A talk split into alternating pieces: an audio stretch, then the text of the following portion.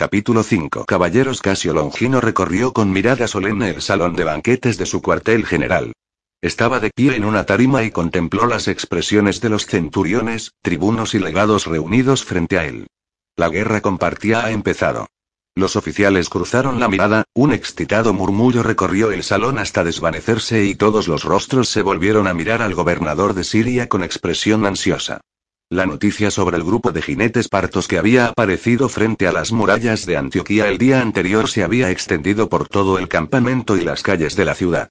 Los que se dedicaban a difundir los rumores habían trabajado incansablemente hasta que el acontecimiento auguró desde una alianza histórica entre Roma y Partía hasta el terror pavoroso de un inmenso ejército parto a no más de un día de marcha, decidido a matar salvajemente a todos los hombres, mujeres y niños de Antioquía. Las primeras palabras de Longino eliminaron algunas de las ideas más descabelladas y sus oficiales escucharon con tensa expectación a la espera de más detalles. El gobernador aguardó a que se hiciera un completo silencio y entonces continuó hablando. Hace unos cuantos días, los partos sorprendieron a uno de nuestros puestos de avanzada y mataron a la guarnición. Nuestros visitantes nos obsequiaron con la cabeza de su comandante, el centurión Castor de la décima legión. Los hombres sentados en torno a Macro y Cato refunfuñaron con enojo y Macro codeó ligeramente a su compañero y le murmuró, pobres de los partos que se enfrenten a nosotros. Esto se puede convertir en un buen combate. ¿Un buen combate? repuso Cato, ceñudo. No sé si comparto tu entusiasmo por esta campaña. Los partos no van a morir fácilmente. Oh, vamos. Nos hemos enfrentado a cosas mucho peores. ¿En serio?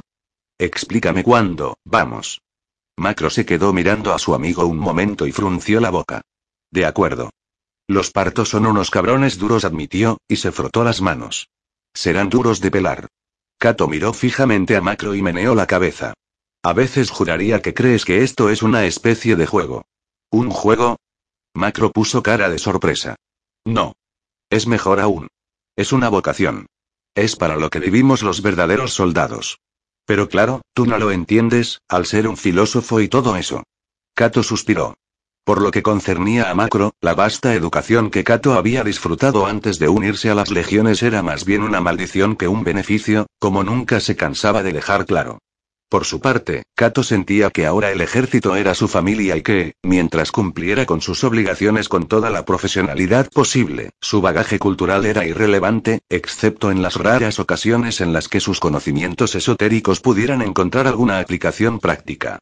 Entonces incluso Macro transigía a regañadientes, aunque intentaba disimular cualquier atisbo de admiración que pudiera sentir por el saber de Cato.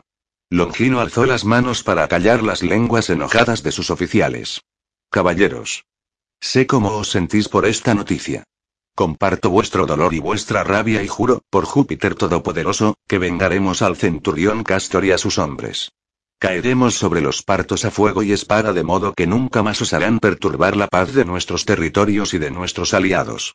Nuestro objetivo es nada menos que la aniquilación de Partía como potencia militar, y no descansaremos hasta que su rey se arrodille frente al emperador y le suplique clemencia. Los oficiales dieron patadas en el suelo en señal de aprobación y Macro codeó a Cato. Esto ya es otra cosa. Longino es un general de los que a mí me gustan. Cato frunció el ceño. ¿Has olvidado por qué nos mandaron a Oriente? Bajó la voz. Este hombre estaba conspirando contra el emperador. Nunca se demostró. No reconoció Cato. No hay pruebas concluyentes de que sea cierto, pero sabemos que estuvo haciendo planes. Sabemos cómo es este hombre, Macro. No confío en él. Y tú tampoco deberías hacerlo. Macro pensó un momento y se rascó el mentón con los nudillos llenos de cicatrices. Quizás esta sea su oportunidad de redimirse. O quizás siga intentando adquirir reputación, y seguidores, y hacerse lo bastante poderoso para desafiar al emperador. Sea como sea, no deberíamos fiarnos de él. Si se embarca en esta guerra de un modo temerario correremos un gran peligro. Cato señaló con la cabeza a los demás oficiales de la sala. Todos nosotros. Necesitamos a un general de soldados para que nos guíe contra los partos, no a un político ambicioso. Además, esta campaña le proporcionará sobradas oportunidades para deshacerse de nosotros. Hazme caso. Debemos tener cuidado. Macro asintió con aire pensativo. Está bien. En el estrado, Longino volvió a hacer una señal pidiendo silencio. He mandado órdenes a los legados de las legiones tercera y sexta para que se reúnan aquí con nosotros. En cuanto el ejército haya congregado sus tropas marcharemos hacia el este y aplastaremos a los partos. Hasta entonces, compañeros, tenemos que preparar a nuestros hombres para la guerra. Todos los oficiales elaborarán un inventario completo de su equipo, llamarán de vuelta a todos los soldados que se encuentren en servicio destacado y solicitarán todo lo que estimen necesario.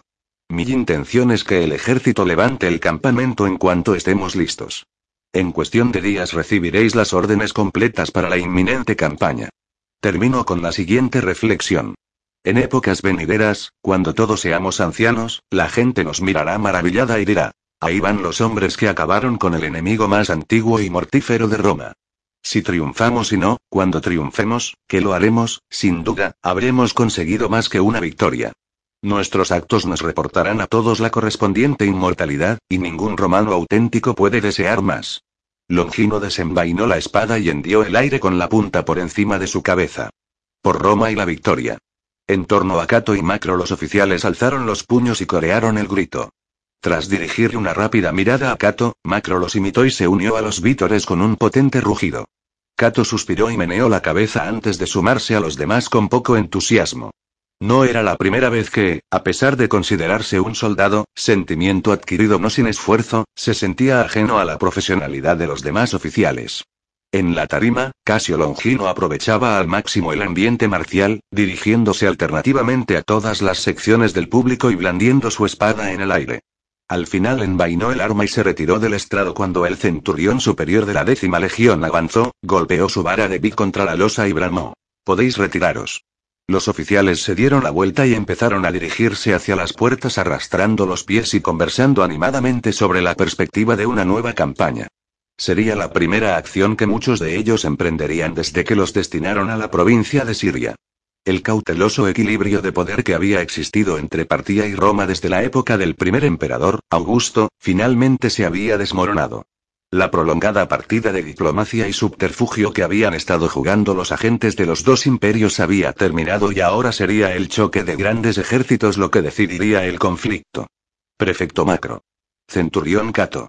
Cato se sobresaltó al oír el grito que resonó en las paredes y al volverse junto a Macro vio que el centurión superior los miraba fijamente. Esperad. Mierda, masculló Macro en tanto que los oficiales más próximos a ellos les dirigían unas breves miradas de curiosidad. ¿Y ahora qué? Cato se encogió de hombros y empezó a abrirse camino entre la multitud que abandonaba el salón para dirigirse hacia el estrado. Cato vio que Longino y el legado Amacio los observaban mientras él y Macro caminaban hacia ellos. Se detuvieron frente a la tarima cuando el último de los oficiales salía de la sala. Longino hizo un gesto con la cabeza al centurión superior. Esto es todo. Puedes irte. Sí, señor. El centurión saludó con brío, se dio la vuelta para marchar tras sus compañeros y sus botas claveteadas resonaron en las losas. Salió del salón, cerró las puertas tras él y entonces Longino se dirigió a Macro y Cato. Queda un asunto por resolver antes de que mi ejército vaya a la guerra. He decidido la suerte del legionario Crispo. Los tres subordinados miraron de hito en hito a su comandante y Longino prosiguió. En vista de la gravedad de la infracción y de la necesidad imperiosa de mantener la disciplina dadas las actuales circunstancias, he decidido que Crispo debe ser ejecutado. No. Amación meneó la cabeza. Protesto, señor. Me hizo creer que se le perdonaría la vida. No hice tal cosa, espetó Longino. ¿O sí? Amacio tomó aire entre los dientes apretados. No, señor. Pero lo dio a entender. Darlo a entender no demuestra nada. Longino miró a Macro y Cato de manera significativa antes de seguir hablando. Crispo será apaleado por los hombres de su centuria ante las filas de la segunda Iliria. Mañana al amanecer. Tú le comunicarás la noticia al prisionero, legado, y te encargarás de que sea confinado en un lugar seguro hasta que la ejecución se lleve a cabo. He oído hablar de incidentes en el pasado cuando escaparon hombres condenados. Si Crispo se fuga, los soldados asignados a su vigilancia ocuparán su lugar. Asegúrate de que lo entiendan. ¿Está claro? Amacio se tragó el enfado y se volvió hacia Macro con expresión resentida. Supongo que estarás encantado con la noticia. Macro se lo quedó mirando un momento antes de responder. Si esto es lo que supone, señor, me temo que nunca entenderá a los soldados que tiene a sus órdenes. Amacio fulminó a Macro con la mirada y a continuación se volvió hacia Longino e irguió la espalda. Es todo, señor. Es todo. Que los compañeros de Crispo se presenten en la plaza de armas a las puertas del campamento con la primera luz del día. Solo tienen que llevar puestas las túnicas y que se les proporcionen garrotes. Sí, señor. El tono de Amacio era apagado y Cato comprendía perfectamente el motivo. Para los altaneros legionarios sería una humillación aparecer ante los auxiliares de la segunda Iliria sin sus armas y armadura. Eso era absolutamente deliberado. La disciplina del ejército exigía que los compañeros de un condenado compartieran su vergüenza porque así lo castigaban por humillarlos. En un futuro tendrían más cuidado a la hora de permitir que otro soldado cometiera una infracción que les salpicara a ellos.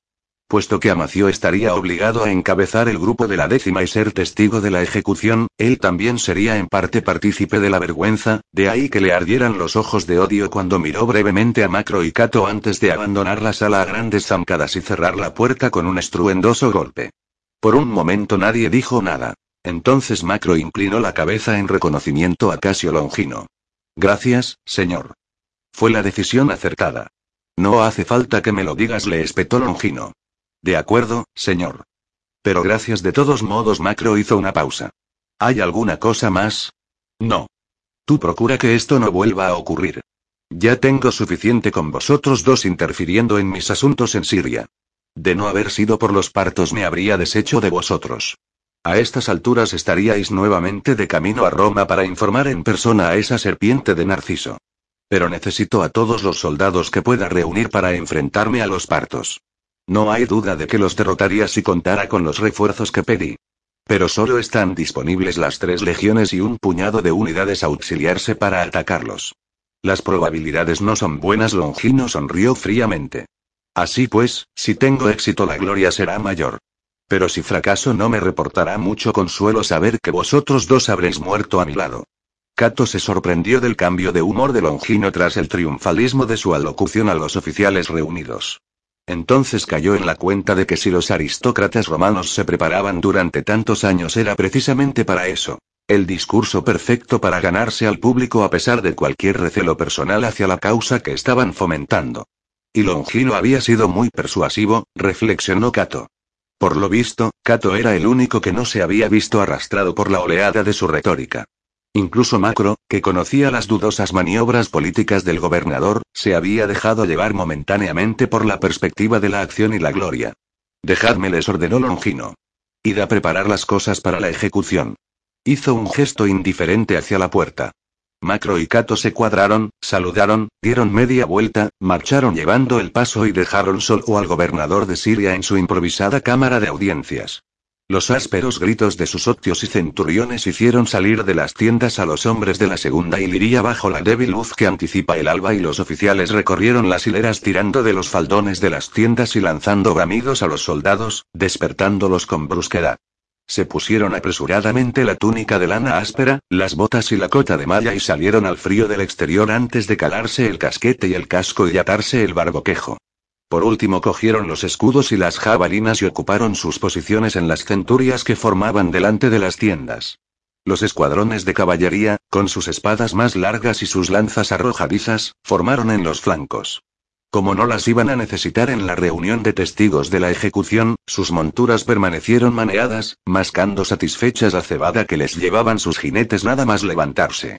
Macro, con Cato a su lado, recorrió las filas inspeccionando a sus soldados. La ejecución de Crispo iba a ser un asunto formal. Aunque el legionario fuera un asesino condenado, seguía siendo soldado y se le concedería el respeto adecuado también en su muerte. Pese a que el hombre al que había matado era uno de los suyos, los soldados de la segunda Iliria rendirían a Crispo los honores que se le debían a un compañero soldado que partía de este mundo al de las sombras. Todos se habían vestido bien y se habían asegurado de pulir su casco la noche anterior, así como el brocal y el tachón del escudo y todos los cierres y decoraciones del frontal de la vaina. Macro los contempló con orgullo.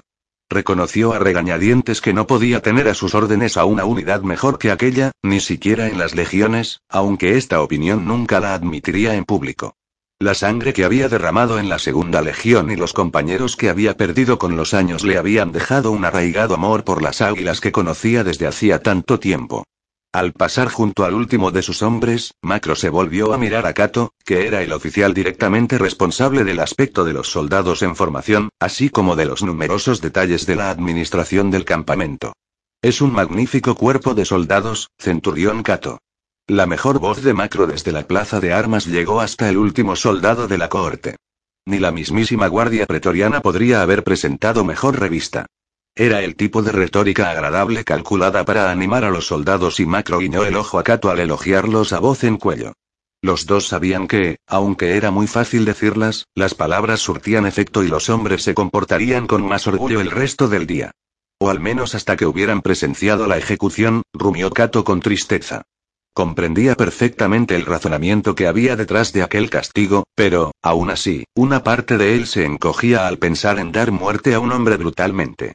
A diferencia de Macro, disfrutaba muy poco con los juegos que los políticos ambiciosos organizaban en todos los pueblos y ciudades del imperio. Si tenía que morir un hombre, mejor que lo hiciera para alcanzar un propósito. Dejar que Crispo se situara en primera fila del ejército cuando hicieran frente a los partos. Así al menos podría morir enfrentándose a su enemigo con la espada en la mano, por el honor de Roma y redención personal a ojos de sus compañeros. Cato tomó aire y respondió al comentario de Macro. Sí, señor. No se puede poner en duda que la segunda Iliria es la mejor corte al servicio del emperador. Se volvió hacia los soldados y les gritó. Oigámoslo. Los hombres profirieron un bramido ensordecedor y golpearon los escudos con las lanzas, y después volvieron a apoyarlas en el suelo al unísono. El brusco silencio hizo que Macro se riera complacido. Son de lo peor que hay, centurión Cato. Saben los dioses lo que le harán a los partos, a mí me dejan cagado de miedo. Cato y muchos de los soldados no pudieron evitar sonreír. Entonces Macro levantó su vara de Big para llamar su atención. Llévatelos, centurión. Sí, señor. Cato tomó aire de nuevo. Segunda Iliria, a la derecha. Las diez centurias de infantería y cuatro escuadrones de caballería se echaron las lanzas al hombro y dieron media vuelta sin moverse del sitio. Macro y Cato se dirigieron a la cabeza de la columna y ocuparon sus posiciones delante del estandarte de la corte y de los dos bocineros que llevaban sus instrumentos curvos de metal. Tras una pausa Macro dio la orden. Adelante. Con el rítmico crujido de las botas claveteadas, la corte avanzó hacia la puerta del campamento y salió a la plaza de armas. En su extremo más alejado se encontraba la zona asignada para la ejecución en la que había dos hileras de estacas situadas a casi dos metros de distancia unas de otras. Macro condujo a la segunda Iliria por la polvorienta extensión de terreno y detuvo a la columna. Cato, que formen en tres lados del recorrido. Sí, señor. Cato saludó y se alejó para cumplir sus órdenes.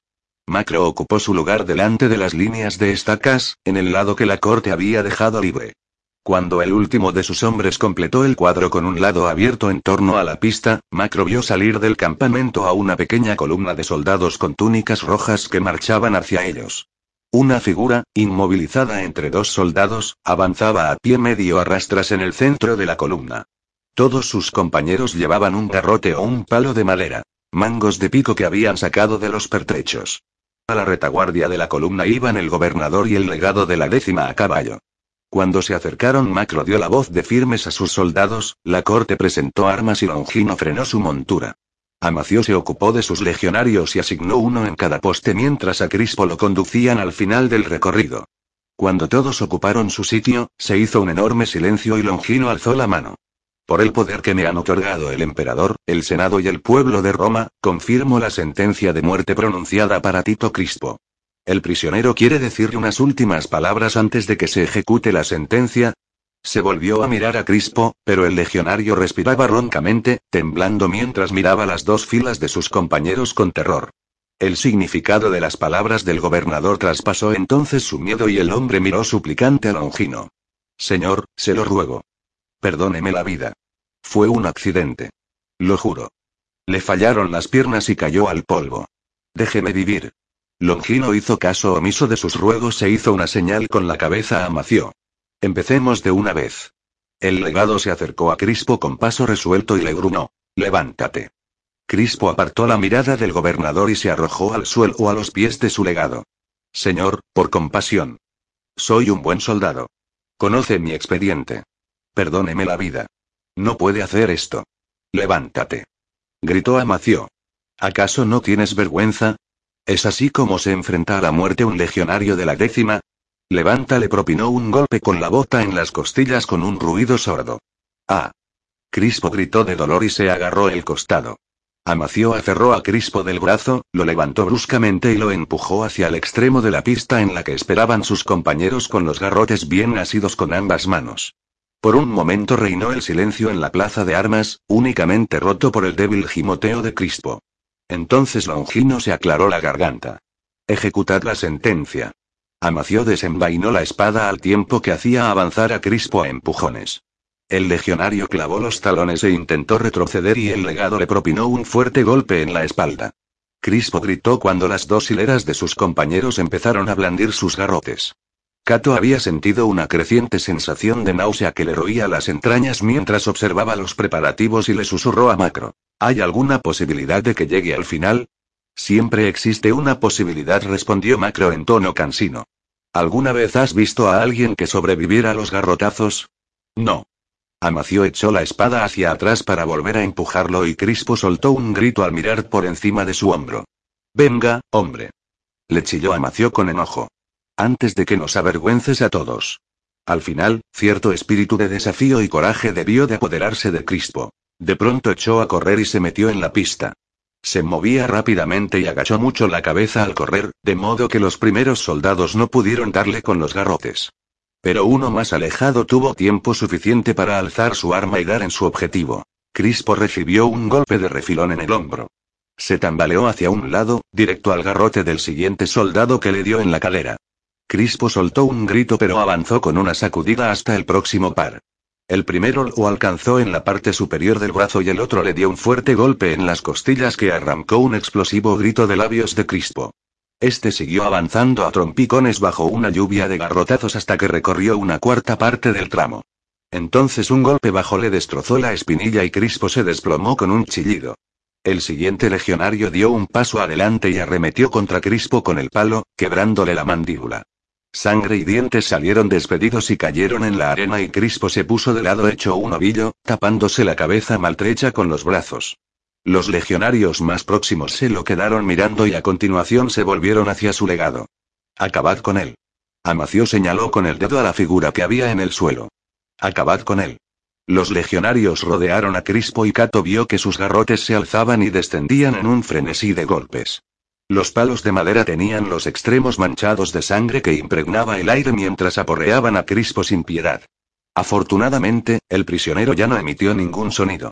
Amacio dejó que sus hombres continuaran un tiempo que a Cato le pareció una eternidad y el resto de los testigos observaba impasible.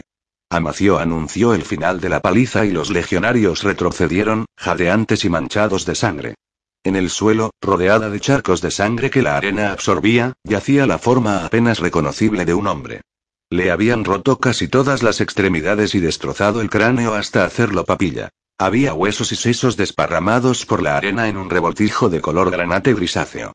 Cato se tragó la bilis y desvió la mirada, dirigiéndola hacia el otro lado de la plaza de armas. Se fijó en un movimiento distante y al entrecerrar los ojos vio a un hombre a caballo que doblaba la esquina de la fortaleza a toda velocidad y cruzaba la plaza de armas hacia el grupo de ejecución y la segunda hiliría. Al oír el retumbo de unos cascos, los oficiales y los soldados concentraron su atención en el jinete. Hay problemas, dijo Macro entre dientes al ver el vendaje mugriento que llevaba en la cabeza el jinete que se aproximaba. El hombre frenó su caballo brutalmente en el último momento, levantando polvo y grava.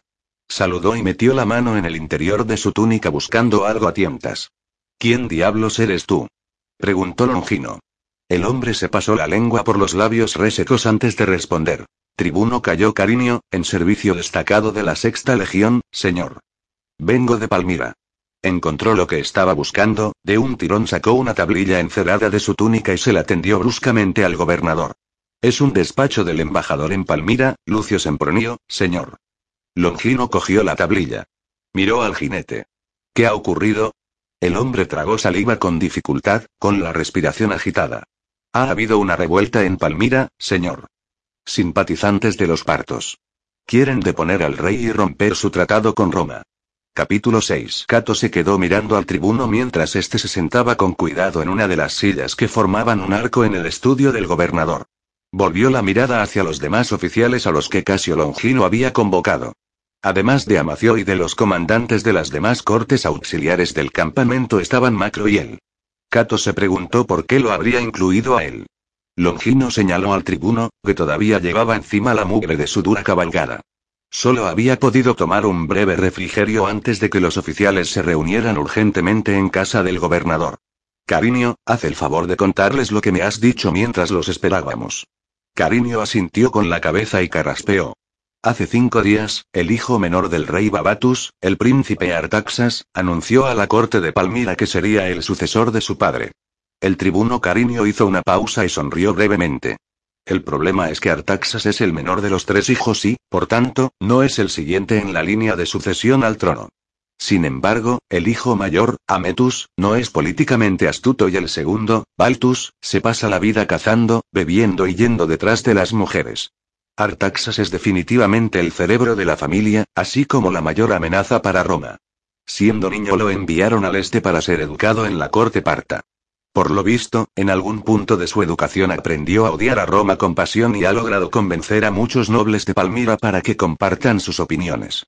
Entiendo, asintió Amacio. Pero sin duda el rey no tolerará semejante afrenta a su autoridad, ¿no? Longino dio unos golpecitos en la tablilla encerada enviada por el cuestor romano que servía como embajador de Roma en la corte del rey Babatus. El rey es viejo. Y Artaxas es su hijo favorito. Lo único que los divide es su lealtad a Roma. Sin embargo, ¿quién sabe hasta dónde llegará esa lealtad en la actual situación? Sempromío dice que Termón, el chambelán del rey, actúa en su nombre. Y que es digno de confianza. De manera que habría que pagarle a él a escondidas. Según el embajador, Artaxas exigió la corona de inmediato. El chambelán se negó y se inició una disputa entre los respectivos seguidores. Artaxas ha conseguido poner de su lado a uno de los generales del rey y tiene casi un millar de hombres bajo su control. Termón solo pudo contar con la Guardia Real y los soldados de la Casa de los Nobles fieles al rey. Y con Sempromío y su séquito, claro.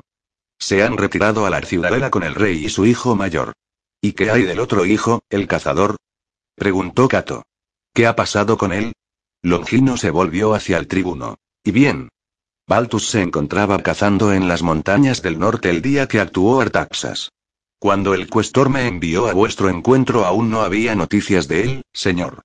Mala suerte, comentó Macro. Ahora mismo nos vendría bien tenerlo de nuestro lado. Yo no estaría seguro de eso, dijo el tribuno. Baltus no es muy devoto de Roma. Tenemos suerte de que odia a los partos y nosotros no le caigamos mal. Macro ladeó la cabeza. Bueno, el enemigo de mi enemigo y esas cosas. Aún así podría resultarnos útil. Tal vez consideró Longino. Pero solo recurriremos a él si no queda más remedio. Lo último que necesita Roma es deshacerse de una amenaza para poner a otra en su lugar. En cualquier caso, por lo que sabemos, el rey y sus aliados están atrapados en la ciudadela de Palmira. Según el mensaje de Sempromío tienen suficiente comida y agua y, hasta que Artaxas no se haga con equipo de asedio, podrían mantener la ciudadela un tiempo. Claro que podemos suponer que nuestros amigos partos han sido advertidos de antemano de las intenciones de Artaxas. Aunque no fuera así, la noticia les llegará unos días después de saberlo nosotros. De manera que tenemos una minúscula ventaja, caballeros. Debemos mandar ayuda al rey Babatus. Amación meneó la cabeza. Pero, señor, el ejército no está preparado. Las otras legiones ni siquiera han abandonado sus bases. Ni la décima está lista para marchar. Muchos de mis soldados se hallan en misiones destacadas y llevará varios días concentrar a la legión. Lo mismo ocurre con la mayor parte de las cortes auxiliares. Algunas acaban de llegar. Hay una corte que sí está lista para ponerse en marcha, repuso Longino. La segunda Iliria. ¿No es así, prefecto? Macro se sobresaltó, tras lo cual se inclinó levemente hacia adelante al tiempo que asentía. Mis muchachos podrían estar de camino a Palmira en una hora, señor. Podríamos llegar a Palmira en diez días si salimos inmediatamente. Bien. Entonces eso será lo que haremos, decidió Longino. La segunda Iliria se encaminará hacia Palmira enseguida mientras el resto del ejército se prepara para la marcha. Las demás legiones nos seguirán en cuanto estén listas. Todo esto está muy bien, señor intervino Cato, pero, ¿qué se supone que tiene que hacer exactamente la segunda Iliria al llegar a Palmira? Nos superan en número y lo más probable es que los rebeldes hayan tomado las murallas de la ciudad. ¿Cómo vamos a ayudar a los que están atrapados en la ciudadela? Su trabajo consiste en servirles de refuerzo, centurión. Ayudar a Babatus a resistir hasta que llegue el grueso principal. Pero, señor, aunque podamos entrar en la ciudad tendremos que abrirnos paso a la fuerza en las calles para llegar a la ciudadela.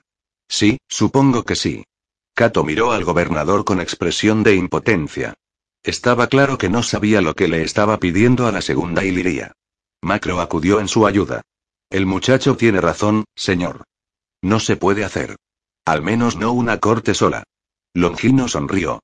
Por eso no voy a mandar únicamente a la segunda Iliria. No soy idiota, Macro. Sé lo difícil que es esta tarea. No enviaré a nadie a una misión suicida. En Roma no lo verían bien. Así pues, además de la segunda Iliria voy a mandar una corte de la décima legión y sus escuadrones de caballería. Puesto que han matado al centurión Castor estando en servicio destacado, su corte necesita un nuevo comandante. He decidido que tú eres el mejor para este trabajo. También estarás al mando de la unidad de refuerzo. ¿Y quién comandará la segunda Iliria? preguntó Macro. Longino hizo un gesto hacia Cato. Tu ayudante. Actuará de prefecto hasta que termine la crisis. Él. Amació enarcó las cejas. Pero si es demasiado joven. Demasiado inexperto. Deja que Macro permanezca al mando de sus auxiliares, señor, y yo encontraré a un oficial de la Legión que pueda reemplazar al centurión Castor. No, ya lo he decidido. Macro es el mejor hombre disponible. Además, no hay tiempo para debatir el asunto. La corte de Castor y la segunda Iliria deben ponerse en camino de inmediato. Estas son mis órdenes, caballeros. Mis ordenanzas te darán las instrucciones antes de abandonar el campamento, Macro. Los demás tendréis vuestras órdenes en cuanto se redacten. Podéis retiraros. ¿Qué diablos te ha parecido eso? Macro echó el pulgar hacia atrás en dirección a la casa del gobernador mientras Cato y él bajaban por la calle a grandes zancadas. Enviar una columna avanzada para salvarle el culo al rey de Palmira es la idea más estúpida que he oído en mi vida. Pues ¿por qué no lo dijiste? Macro dirigió una mirada severa a su amigo. Nosotros no hacemos política, Cato, solo obedecemos órdenes. Además, podría funcionar. Si logramos encontrar la manera de llegar a la ciudadela. Si lo logramos, dices. Cato meneó la cabeza. Eso está por ver. Macro guardó silencio unos momentos y luego se rió de manera forzada. Bueno, Cato, ya oíste lo que dijo. Si alguien puede hacerlo, soy yo. El mejor para este trabajo, estas fueron sus palabras exactas. ¿De verdad lo crees? Macro frunció los labios. Sería estupendo que fuera cierto. Quizá Longino lo cree así. Quizá repuso Cato con tono cansado. Y quizá Longino piense que es una buena oportunidad para deshacerse de nosotros. ¿Cómo dices? No se puede dejar de admirar la manera en que piensa, continuó Cato. Habría resultado muy fácil enviarnos a una muerte segura solo con mandar a la segunda Iliria a Palmira. Y estaba en lo cierto, Narciso lo hubiera calado al instante. La deliberada eliminación de sus dos agentes en Siria habría confirmado sus sospechas sobre Longino. De esta manera podría argumentar que envió a una fuerza numerosa para el trabajo. ¿Quién dudaría en Roma que una corte de legionarios bastaría para la tarea? Si tenemos éxito, él cosechará la recompensa de actuar con rapidez y decisión. Si no, nos alquitranarán con la brocha del fracaso. Eso si sobrevivimos. Y por supuesto, nuestra destrucción dará más peso a su solicitud de los refuerzos que reclama hace tanto tiempo. Vaya si es un tipo astuto ese Longino. Macro se detuvo de repente y se volvió hacia su compañero. Cato, ¿no te habrás inventado todo esto? Cato puso cara de desconcierto. Parece tener sentido. ¿En serio? Macro suspiró. ¿Sabes? También es posible que Longino crea que podría salir bien. Que podríamos salvar al rey y resistir hasta que llegue el resto del ejército. Suponiendo que Longino y el ejército se pongan en marcha a tiempo para rescatarnos. Maldita sea, Cato. Exclamó Macro, perplejo por qué todo te parece una conspiración. ¿Por qué supones que todos los que ostentan un rango superior al de centurión están intrigando para convertirse en emperador? La gente de la calle miraba en su dirección y Cato le dijo entre dientes. Baja la voz. ¿O qué? ¿Alguien informará sobre nosotros a los agentes de Narciso? Cato, nosotros somos sus malditos agentes. De modo que diré lo que me venga en gana. ¿Por qué crees que todos los miembros del Senado de Roma están involucrados en una conspiración? ¿Cómo sabes tú que no lo están? Oh, venga. Repuso Macro, que estaba que bufaba, y acto seguido empezó a caminar calle abajo. No tenemos tiempo para esto. Vamos. Anduvieron en silencio un momento y entonces Macro chasqueó los dedos. Bueno, ¿qué me dices de Vespasiano? Cato recordó al legado bajo cuyas órdenes habían servido en la Segunda Legión en la invasión de Britania. La familia de Vespasiano había sido elevada al rango senatorial en los últimos años, por lo que comprendía en cierta medida a los soldados que tenía bajo su mando. ¿Qué pasa con él? Era un hombre sincero como el que más. Un soldado hasta la médula. No tenía un ápice de político.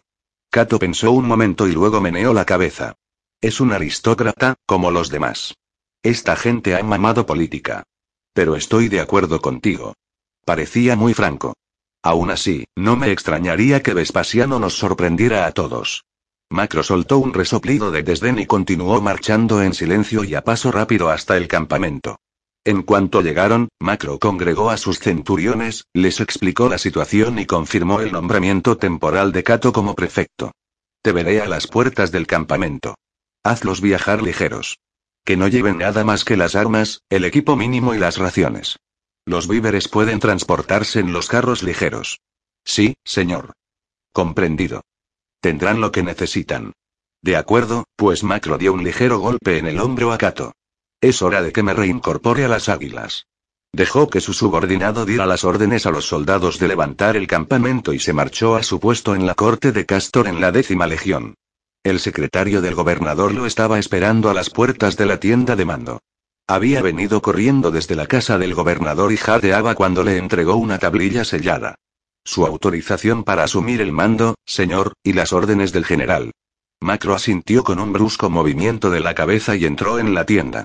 Dentro había un par de veteranos que, sentados en unos taburetes frente a sus mesas, se apresuraron a parecer ocupados cuando entró el oficial. Macro señaló al más cercano. Tú. Ve a buscar a mis oficiales. Los quiero aquí enseguida. Diles que la corte tiene un nuevo comandante. Y tú, transmite la noticia a sus octios y diles que preparen a los hombres para una dura marcha y sonrió burlonamente para una batalla más dura aún. En cuanto los soldados estuvieron en formación, Cato realizó una inspección minuciosa de cada centuria. El hombre al que había elegido para que fuera su ayudante, el centurión Parmenio, el oficial de las tropas auxiliares con más edad y experiencia, marchaba a su lado con una tablilla y un estilo, dispuesto a tomar notas por su comandante. Resultaba curioso, caviló Cato. Aquella mañana él tenía el trabajo de Parmenio y sabía perfectamente las cargas que había asumido. Pero eso no era nada comparado con el peso de la responsabilidad que ahora recaía sobre los hombros de Cato. Había más de 800 hombres que confiaban en él y que lo compararían directamente con Macro. Va a ser muy difícil estar a su altura, reflexionó Cato con gravedad. De todas formas, no era lo mismo que ser un nuevo comandante, recién asignado a la corte y ansioso por demostrar su valía. Él ya llevaba casi un año sirviendo en la segunda Iliria y había combatido junto a la mayoría de los hombres de manera que lo conocían muy bien y lo aceptaron. No obstante, Cato era consciente de que lo medirían con otro rasero y lo vigilarían de cerca ahora que era el prefecto de la cohorte, aunque temporalmente. Cato se fijó en un soldado que tenía enfrente y que se tambaleaba en la línea. Apretó el paso y se detuvo delante del auxiliar. ¿Nombre? El auxiliar, un hombre mayor al que reconoció como uno de los nuevos reclutas que Macro había incorporado, se puso derecho e intentó permanecer todo lo erguido que podía, pero el hedor a vino barato lo delató. Publio Galeno, señor. Bien, Galeno, parece que no estás del todo sobrio. No, señor. ¿Eres consciente de que estar borracho de servicio es una infracción? Sí, señor. En cuyo caso te has ganado una semana de fajina extra y se te descontarán diez días de paga. Esto no es justo, señor, refunfuñó Galeno. Hace una hora no estaba de servicio. Ninguno de nosotros lo estaba. Todos esperábamos pasar la noche en la ciudad y decidí tomarme unas copas temprano, ya sabe los sinvergüenzas que son los vinateros del lugar. Entonces tocaron a las armas y, bueno, miró a Cato, aquí estamos, señor. En efecto. Por un momento Cato estuvo a punto de cancelar el castigo del soldado. Galeno tenía razón. No se le podía culpar de los caprichos de la oportunidad militar. No obstante, Cato ya había hablado y cambiar de opinión sería reconocer su indecisión. Por un breve instante se preguntó qué haría Macro y la respuesta fue clara. Parmenio. Anota a este hombre para la fajina y la multa. La embriaguez estando de servicio es una infracción, sean cuales sean las circunstancias. Galeno frunció el ceño, medio adormilado. Pero eso no es justo, señor. Cato continuó dirigiéndose al centurión Parmenio. Añade diez noches de guardia doble por insubordinación. Galeno abrió la boca pero acudió a su rescate cierto autocontrol de reserva, por lo que volvió a cerrar la boca en tanto que Parmenio tomaba notas en su tablilla encerrada con rápidos golpes de su estilo. Cato siguió caminando. Completó la inspección y comprobó que todos los soldados llevarán únicamente el equipo y las provisiones necesarias de acuerdo con las órdenes recibidas. Entonces montó el caballo que sostenía una ordenanza y fue trotando a la cabeza de la columna. Segunda Iliria exclamó, e hizo una pausa para disfrutar de ser el prefecto Cato, a punto de conducir a sus soldados a la guerra. Adelante. La corte auxiliar salió por las puertas del campamento y marchó hacia el camino que conducía a Palmira. Todavía no era mediodía pero el sol caía implacable sobre la tierra reseca. Las botas claveteadas de los soldados y los cascos de los caballos levantaban el polvo que se adhería al cuerpo y flotaba en la atmósfera como una débil neblina. Al doblar la esquina de la fortaleza, Kato vio que la corte de Macro ya estaba formada en el sendero, esperando. Mientras la segunda Iliria marchaba para unirse al extremo de la columna, Macro cabalgó hacia Kato y levantó la mano para saludarlo. ¿Por qué has tardado? Kato enarcó las cejas y respondió de buen talante. Hemos venido tan deprisa como pudimos, señor. Macro frunció el ceño al oír su tono de voz y Kato se dio cuenta de que su amigo volvía a ser el profesional consumado ante la perspectiva de entrar en acción. Lo siento, señor. No volveremos a retrasarnos. Asegúrate de que así sea. Macro volvió la cabeza y señaló el camino que se extendía ante ellos. Nos espera la más dura de las marchas y luego un combate, Kato. No te equivoques, esta va a ser la campaña más dura de nuestra vida. Capítulo 7 Macro condujo a sus dos cortes a un ritmo sostenido y se adentraron en las agostadas colinas del este de Antioquía. De día el sol abrasaba sin piedad la pequeña columna y de noche la temperatura descendía bruscamente hasta el punto de que los soldados temblaban cuando se reunían en torno a las fogatas para mascar la carne seca y el pan duro. El primer día los hombres refunfuñaron con amargura por tener que dormir al raso y, tras una noche incómoda, volvieron a ponerse en camino cuando las estrellas aún brillaban en la aterciopelada oscuridad. En las dos primeras jornadas solo se les permitió un brevísimo descanso a mediodía y, cuando la columna se detuvo por la falta de luz, los hombres estaban demasiado cansados para quejarse de carecer de tiendas.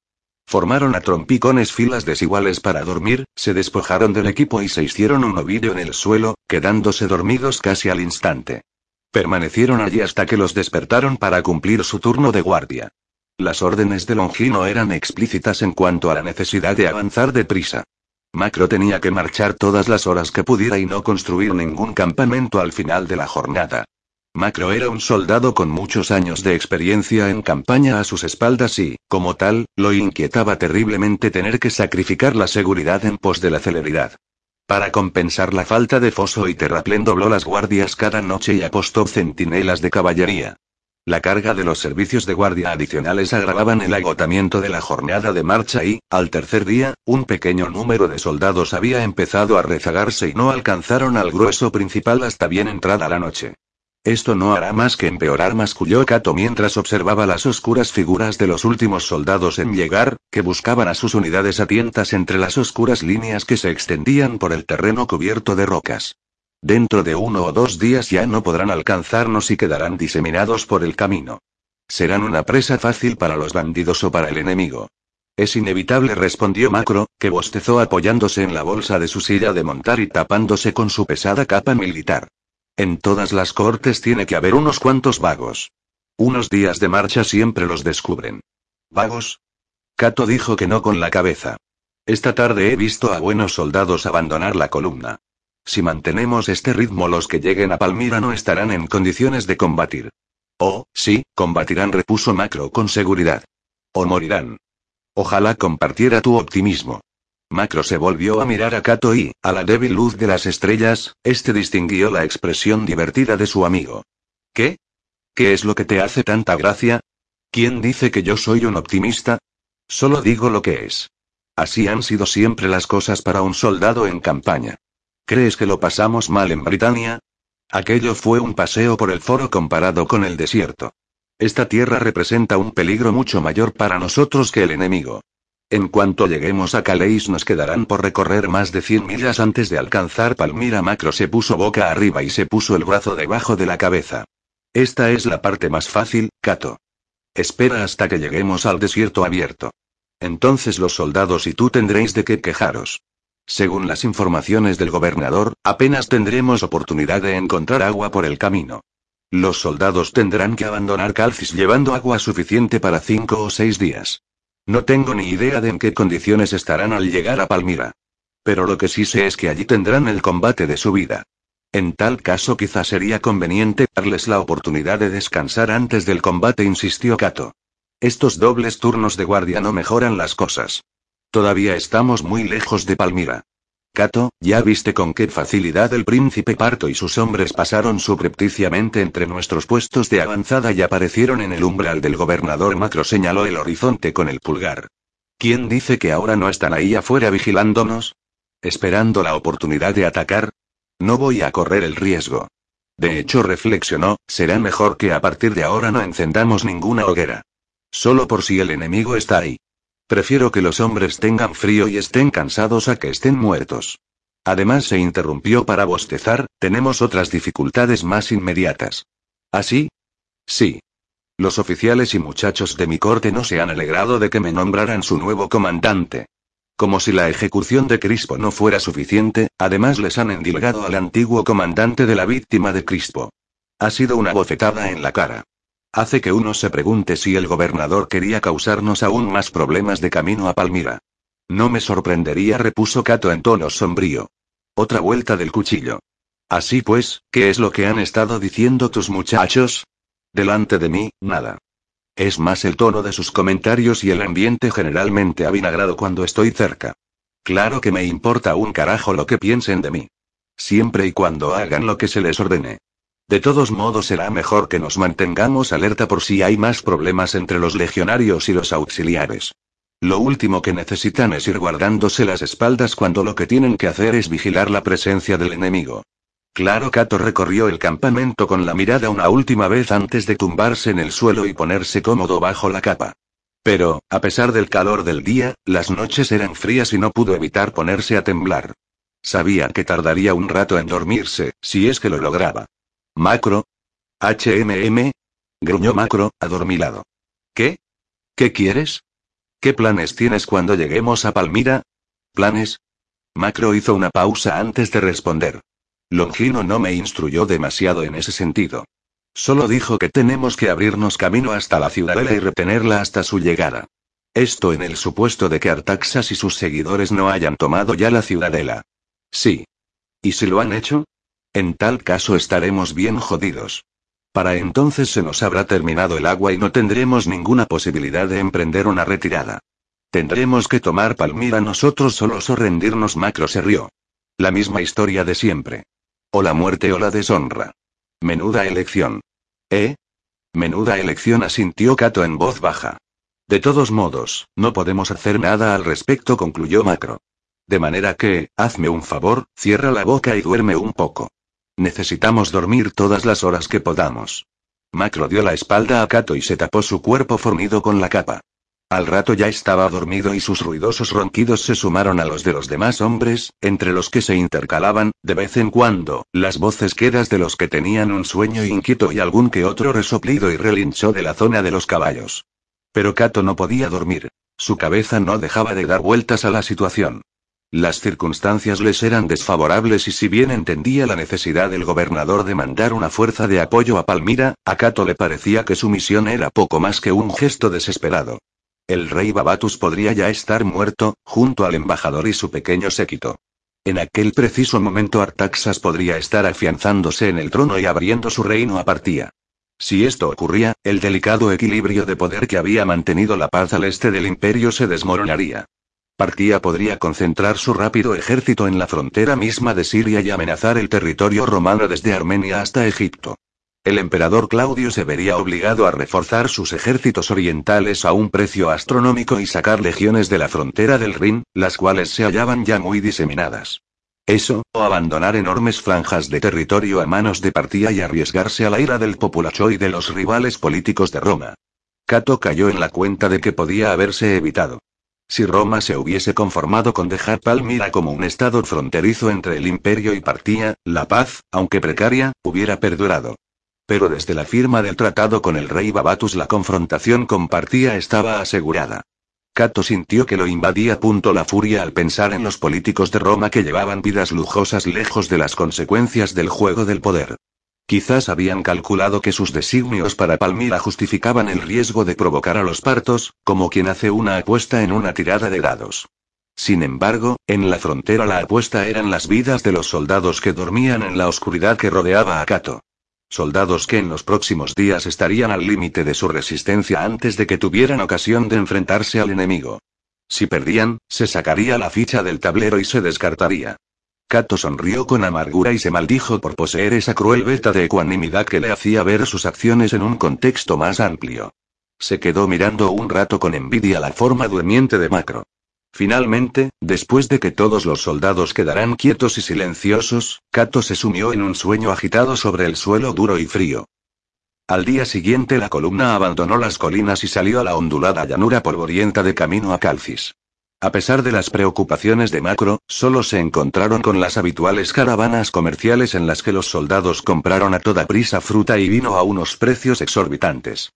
Mientras tanto, el número de rezagados aumentaba. Cuando llegaron a Calcis, tres días después de haber salido de Antioquía, informaron a Cato de que ocho soldados de la segunda Iliria no habían podido llegar al campamento para poder pasar lista aquella mañana. Se sentó a la sombra de las palmeras que bordeaban el pequeño lago cuya orilla ocupaba la ciudad de Calcis. Al igual que las demás ciudades fundadas en las antiguas rutas comerciales, Calcis sacaba provecho de grabar con impuestos las caravanas de camellos que atravesaban su territorio y sus habitantes vivían con un grado de comodidad envidiable. Pero ahora, la noticia de la revuelta en Palmira y los rumores del inevitable conflicto entre Roma y Partía habían desconcertado a la población y la gente se congregó en pequeñas multitudes para observar la columna romana que marchaba hacia la ciudad y se detenía para descansar y llenar las cantimploras y los odres de repuesto en el lago. Cato comprendía perfectamente la preocupación de la gente. El mismo aislamiento que había hecho la paz tan provechosa para Calcis la hacía vulnerable en tiempos de guerra y su importancia estratégica implicaba que los dos bandos tenían que disputársela. Los ingresos del comercio se agotarían y la ciudad afrontaría tiempos difíciles, si es que sobrevivía. Cato se concentró en el informe de efectivos anotado en la tablilla encerrada que le había traído el centurión parmenio. Ahora son ocho soldados. Me pregunto cuántos más perderemos cuando lleguemos a Palmira. ¿Quiere que mande a un escuadrón de caballería a buscarlos, señor? Cato lo consideró un momento y dijo que no con la cabeza. Ya nos encontrarán, si pueden. No quiero perder más hombres enviando partidas de búsqueda. Anótalos como ausentes sin permiso. Si mañana por la mañana no nos han alcanzado, ponlos en la lista de desertores. Muy bien, señor Parmenio escribió una nota en su tablilla, Cato lo observó un momento y luego le preguntó en voz baja. ¿Cómo están los ánimos de los soldados? Parmenio miró a su comandante y echó un vistazo a su alrededor para asegurarse de que no lo oyera nadie. No está tan mal, después de todo. Después de todo el que... Parmenio movió la cabeza en dirección a los legionarios que se hallaban sentados bajo las palmeras a una corta distancia de los hombres y caballos de la segunda Iliria. Todavía hay mucha mala sangre por ese asunto de Antioquía. Los legionarios están pinchando a nuestros muchachos a la menor oportunidad. Francamente, andan buscando pelea. ¿Quiénes, nuestros hombres o los de Macro? Ambos Parmenios se frotó la barba crecida del mentón.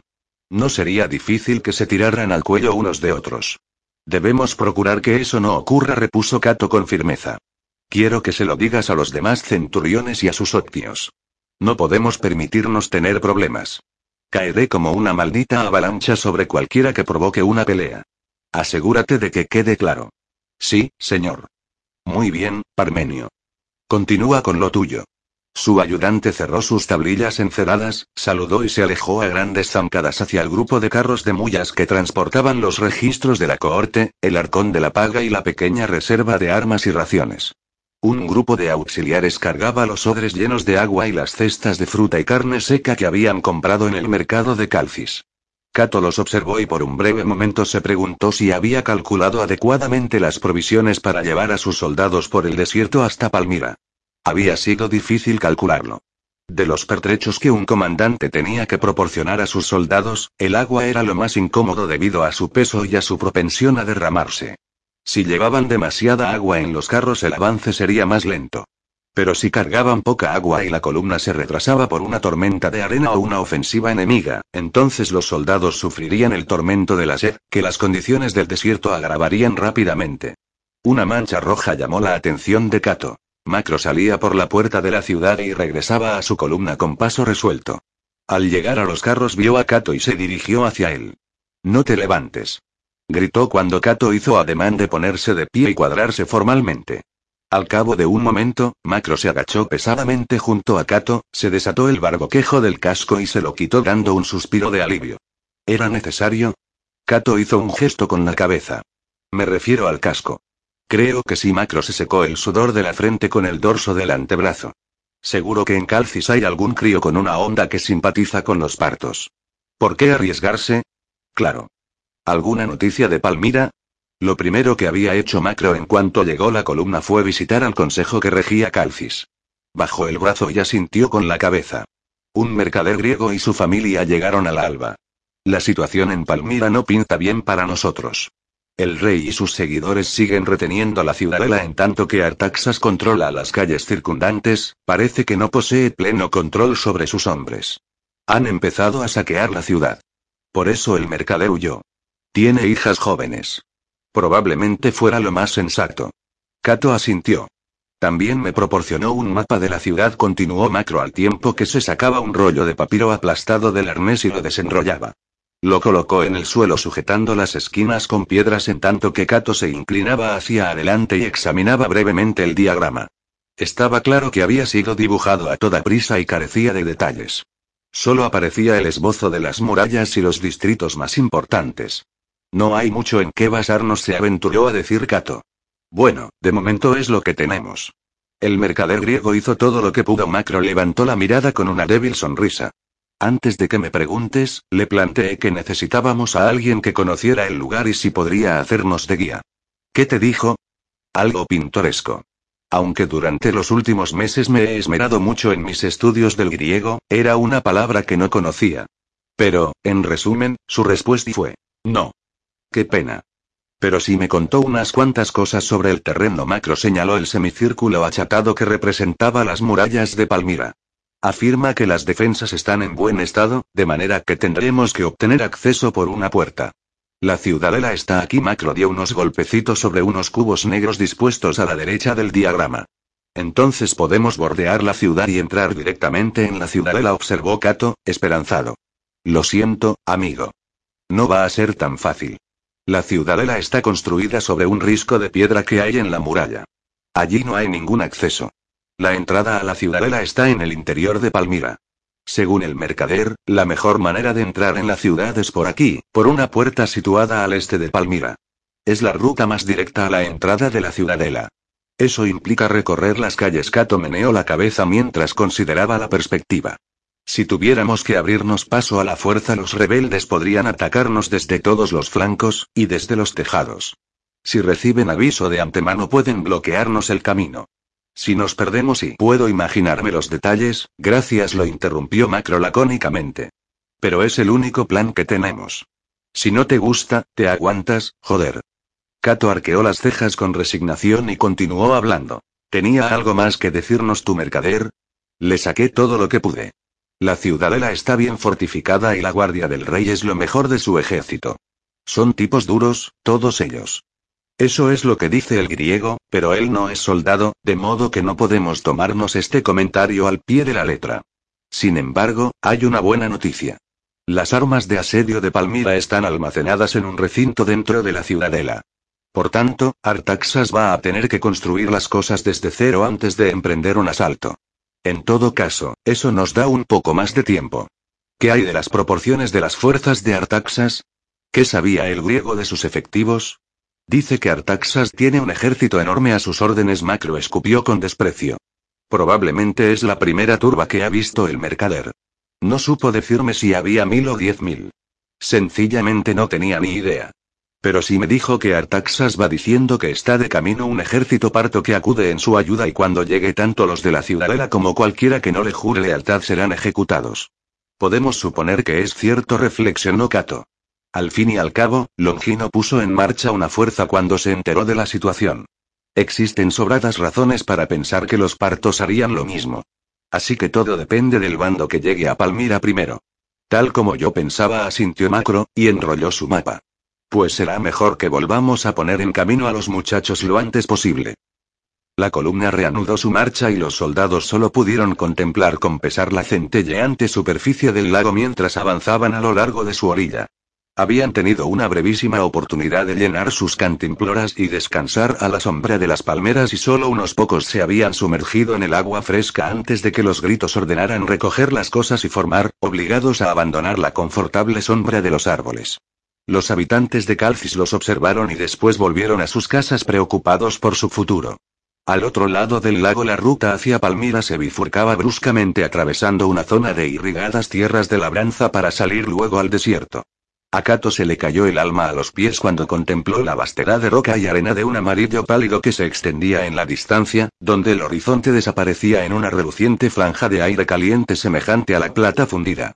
La columna marchaba bajo el calor de la tarde, dejando atrás la delgada zona verde bordeada de palmeras que señalaba el lago, hasta que fue engullida por la atmósfera sofocante que temblaba en todas direcciones. Parmenio echó una última mirada por encima del hombro, tras lo cual se volvió hacia Cato y refunfuñó. Cinco días así, por lo menos, hasta llegar a Palmira. Cuando llegue allí voy a hacerles pagar a esos cabrones rebeldes por cada paso del camino. Capítulo 8. Todos los días empezaban con el mismo ritual. Al primer atisbo de luz en el horizonte el centurión de servicio de cada corte despertaba a los demás oficiales. Estos, a su vez, recorrían las líneas de soldados gritando la orden de levantarse y prepararse para la marcha, deteniéndose aquí y allá para propinar un puntapié a los más lentos en reaccionar. Los soldados se levantaban con refunfuños, estiraban los miembros fríos y entumecidos y se sacudían la arena con la que el viento los había cubierto durante la noche. Sujetaban el equipo a las orcas y luego tomaban un rápido desayuno de carne seca y pan duro de las raciones que llevaban en la mochila con unos tragos de agua. Los centuriones y octios, conscientes de la importancia del agua, supervisaban atentamente a sus hombres cuando estos bebían de sus cantimploras. En cuanto los soldados habían formado por centurias se pasaba lista rápidamente y a continuación Macro daba la orden de iniciar la jornada de marcha. Al amanecer la atmósfera todavía era tranquila y fresca y las cortes marchaban a buen ritmo, con el pesado crujido de sus botas claveteadas acompañando el irregular golpeteo del equipo y las conversaciones apagadas. Las primeras horas eran las mejores para marchar y Macro mantenía deliberadamente un paso rápido antes de que el calor del día ahogara el desierto en su abrasador abrazo. Antes de esta campaña Cato creía que el amanecer era el momento más hermoso del día. Ahora, mientras el sol se alzaba por encima del horizonte y proyectaba sombras alargadas por la llanura desierta, llegó a considerarlo una fuente de tormento. Las sombras se iban acortando gradualmente y la luz se intensificaba convirtiéndose en un resplandor deslumbrante que obligaba a los hombres a entrecerrar los ojos y mantener la mirada baja mientras se adentraban pesadamente en aquel páramo. Después venía el calor. Este se imponía rápidamente a los restos de aire fresco del alba y envolvía a las dos cohortes. En aquellos momentos tanto el veterano curtido como el recluta sin experiencia empezaban a sentir el peso del equipo y de las orcas en los hombros, sus expresiones se contraían en unas máscaras aduscas y ponían un pie delante del otro sin pensar en la jornada que aún tenían por delante. A medida que el sol ascendía en el cielo los soldados se empapaban de sudor, y a muchos les provocaba un intenso picor que a lo largo del día llegaba a ser insoportable. Al fin, cuando el sol llegaba a su cenit, Macro daba el alto y los soldados soltaban las orcas con suspiros y gemidos de cansancio, tras lo cual se dejaban caer en el suelo y tomaban el correspondiente trago de mediodía de sus cantimploras. Hacían sombra como podían con los escudos y capas y descansaban hasta que pasaba el sol de mediodía y de nuevo se daba la orden de continuar la marcha. Los soldados volvían a levantarse, alzaban de nuevo las orcas y formaban en el camino. Avanzaban arrastrando los pies y seguían caminando pesadamente el resto de la tarde hasta que el sol descendía en el horizonte. La marcha no terminaba hasta que la luz se desvanecía. La tercera noche después de abandonar Calcis, Cato organizó las guardias y a continuación fue a informar a Macro. Más hombres se habían quedado atrás durante la marcha y tres monturas de la caballería cojeaban. En circunstancias normales las bestias se hubieran sacrificado y su carne se habría distribuido entre los soldados. Sin embargo, puesto que no construían campamentos de marcha, Macro había prohibido que se encendiera ninguna hoguera aunque no hubieran podido hacer mucho fuego con los lastimosos árboles raquíticos que se encontraban junto al camino, por lo que sacrificaron a los animales y dejaron atrás sus cadáveres. Macro estaba de pie en un pequeño altozano situado a una corta distancia de sus soldados y desde allí reconocía el terreno que tenían por delante bajo la creciente penumbra. Se volvió al oír el sonido de las botas de Cato al acercarse. Macro esbozó una sonrisa forzada con los labios resecos y lo saludó con la mano. Dos días más y esto habrá terminado, Cato. Solo dos días más. Terminará de un modo u otro. Cierto. Pero nos ocuparemos de la situación en Palmira cuando lleguemos allí. Kato intuía que su amigo estaba agotado y asintió. Por supuesto. Pero primero salgamos de esta. Macro se lo quedó mirando un momento y luego se echó a reír por el tono de preocupación de Kato. Pareces mi madre. Estoy bien, de verdad volvió la mirada hacia el desierto. Solo me estaba preguntando por qué alguien querría luchar por la posesión de un territorio como este. Es un erial. Es un erial con una ciudad encaramada en lo alto de una lucrativa ruta comercial al lado de un oasis, repuso Kato. Macro movió lentamente la cabeza en señal de asentimiento y frunció los labios. Bueno, si lo planteas así. Un repentino estallido de gritos enojados hizo que ambos se dieran la vuelta hacia el campamento. Había varios soldados agrupados en torno al carro donde se rellenaban las cantimploras. Mientras los dos oficiales miraban, aparecieron más soldados de la penumbra circundante. Mierda. Más problemas Macro suspiró al oír el coro de gritos. Vamos. Un ruido así se oirá desde una gran distancia. Bajaron apresuradamente del montículo y corrieron hasta el carro. Salid de en medio. Ordenó Macro gritando todo lo que pudo. En la penumbra era difícil que los soldados distinguieran su rango y se abrió camino a empujones entre el tumulto. Kato agarró a un soldado del brazo y lo apartó a la fuerza para dejar paso a Macro. Deja pasar a tu oficial al mando, maldita sea. Delante de él había unos cuantos hombres enzarzados en una violenta pelea arremetiendo unos contra otros a patadas y puñetazos. Macro alzó su vara de vid y la hizo descender delante de él describiendo un arco. La vara golpeó con un chasquido y un soldado retrocedió dando un grito y aferrándose la cabeza con las manos. Dejad ahora mismo esta maldita tontería gritó Macro brevemente, y arremetió con la vara contra dos hombres que seguían lanzándose puñetazos. Ahora mismo, he dicho. La pelea cesó de pronto y los contendientes se separaron en tanto que Macro se mantuvo firme junto a la parte trasera del carro, fulminando con la mirada a la multitud, una mezcla de auxiliares y legionarios.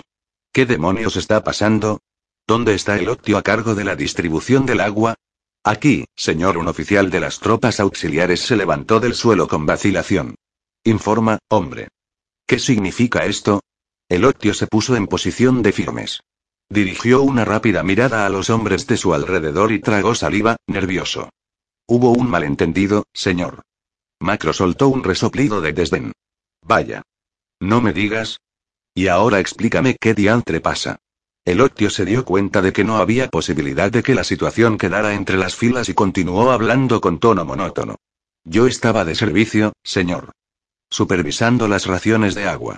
Los portadores de las cantimploras de la segunda Iliria llegaron primero, justo delante de los muchachos de la décima.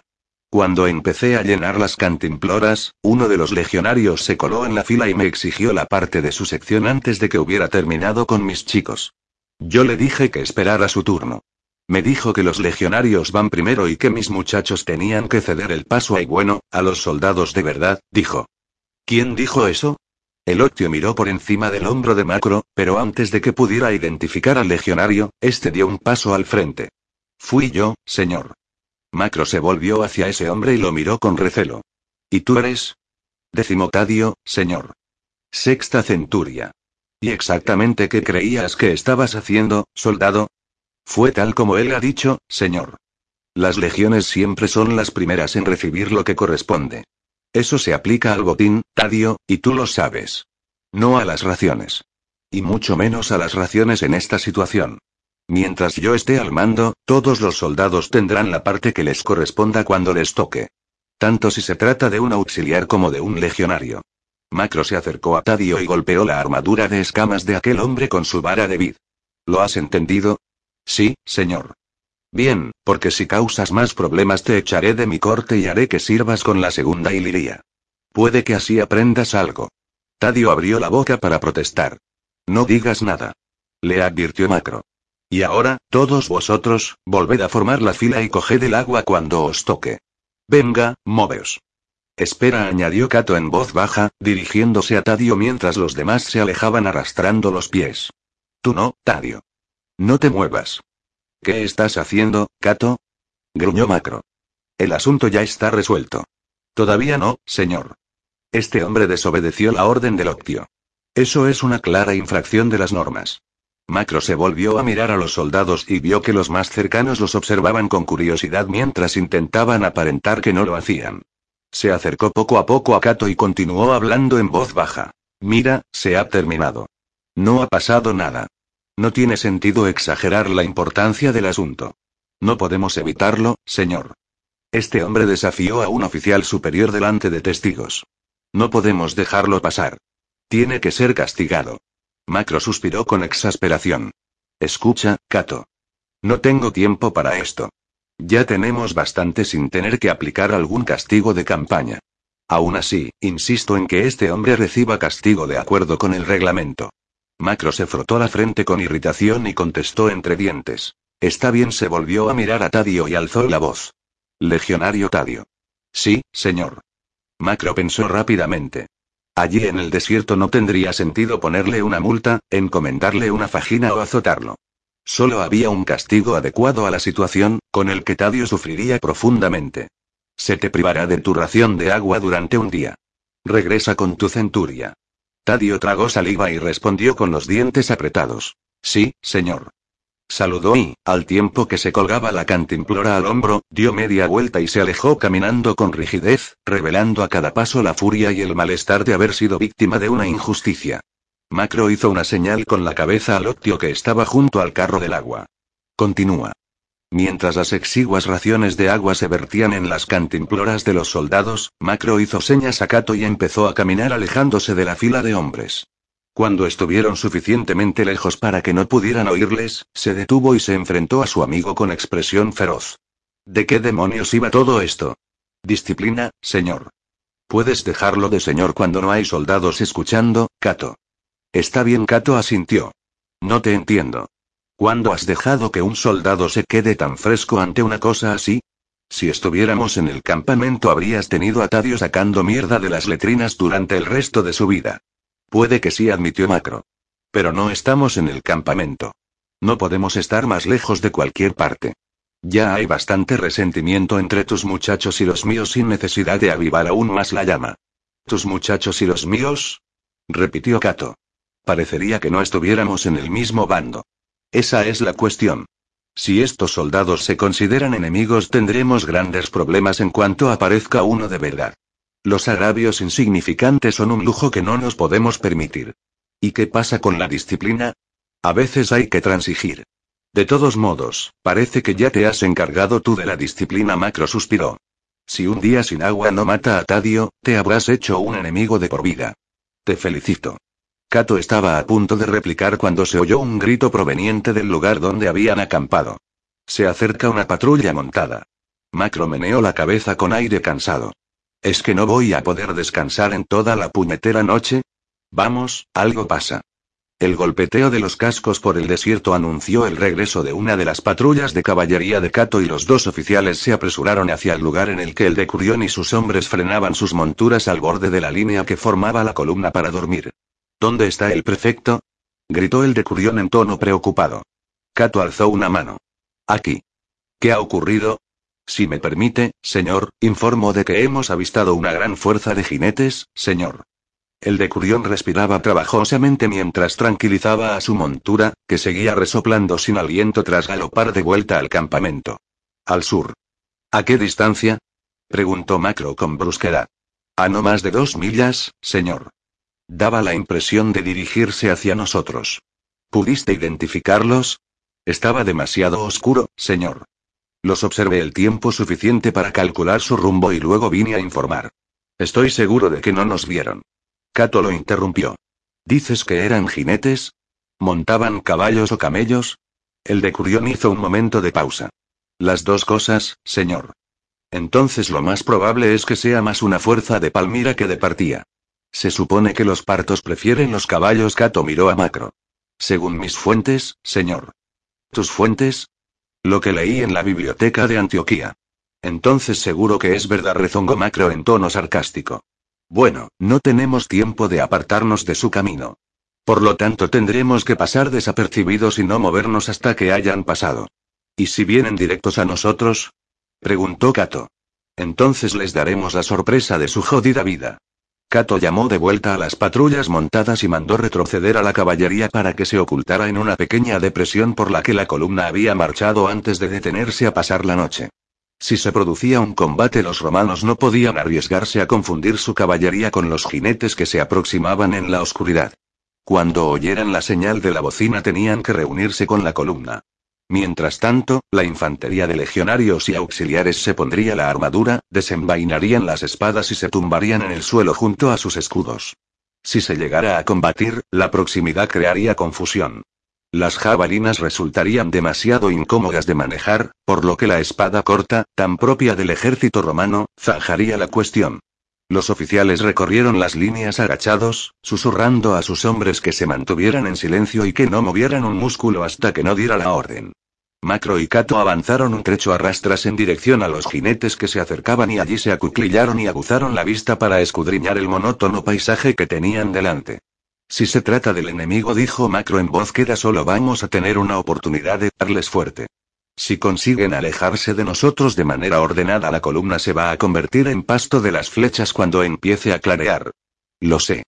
De manera que, en el momento adecuado, tú y tus hombres atacad con dureza. Confía en mí, Macro. Sé hacer mi trabajo. El oficial de Masear se volvió a mirar a su joven amigo y sonrió abiertamente. Bajo la tenue luz de las estrellas sus dientes parecían excesivamente blancos en las apagadas sombras de la noche. Dio una palmada en el hombro a Kato. Pues claro que sabes hacer tu trabajo.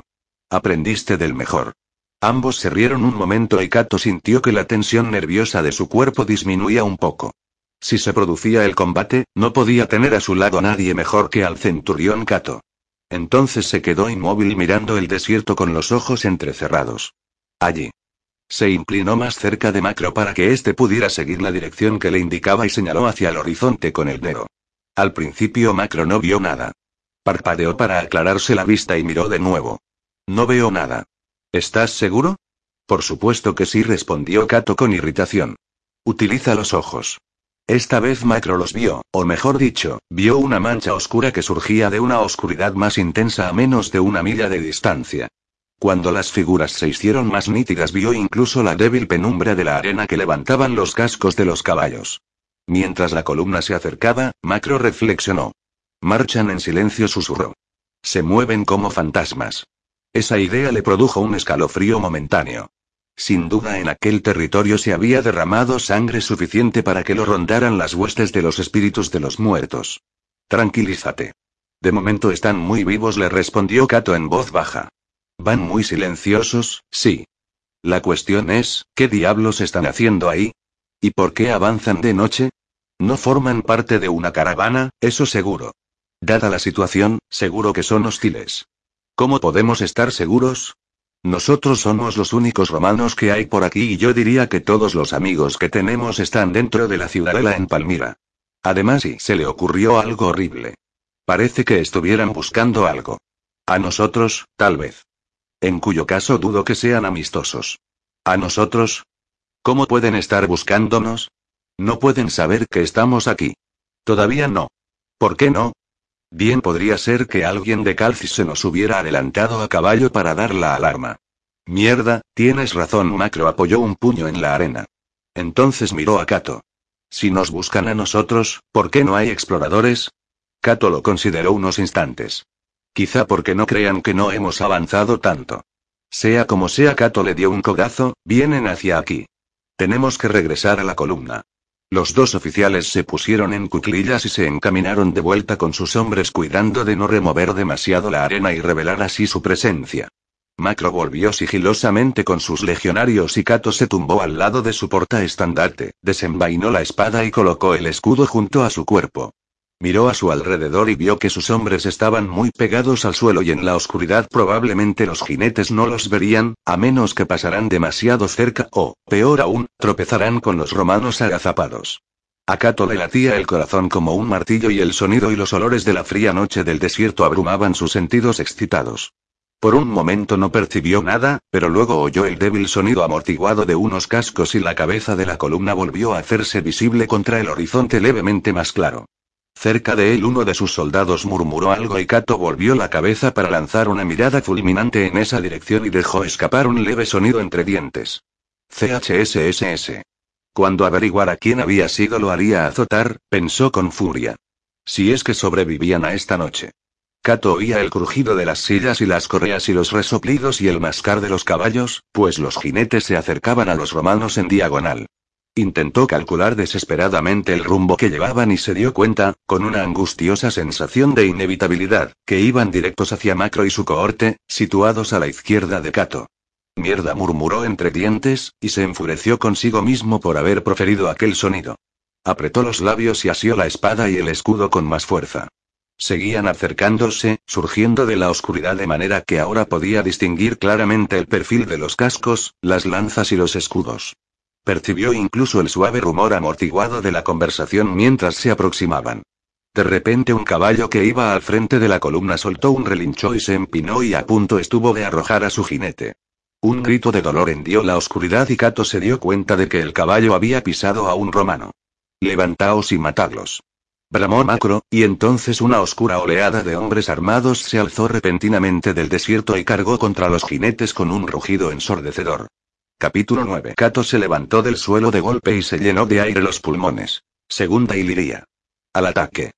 No intentaron luchar como una cohorte.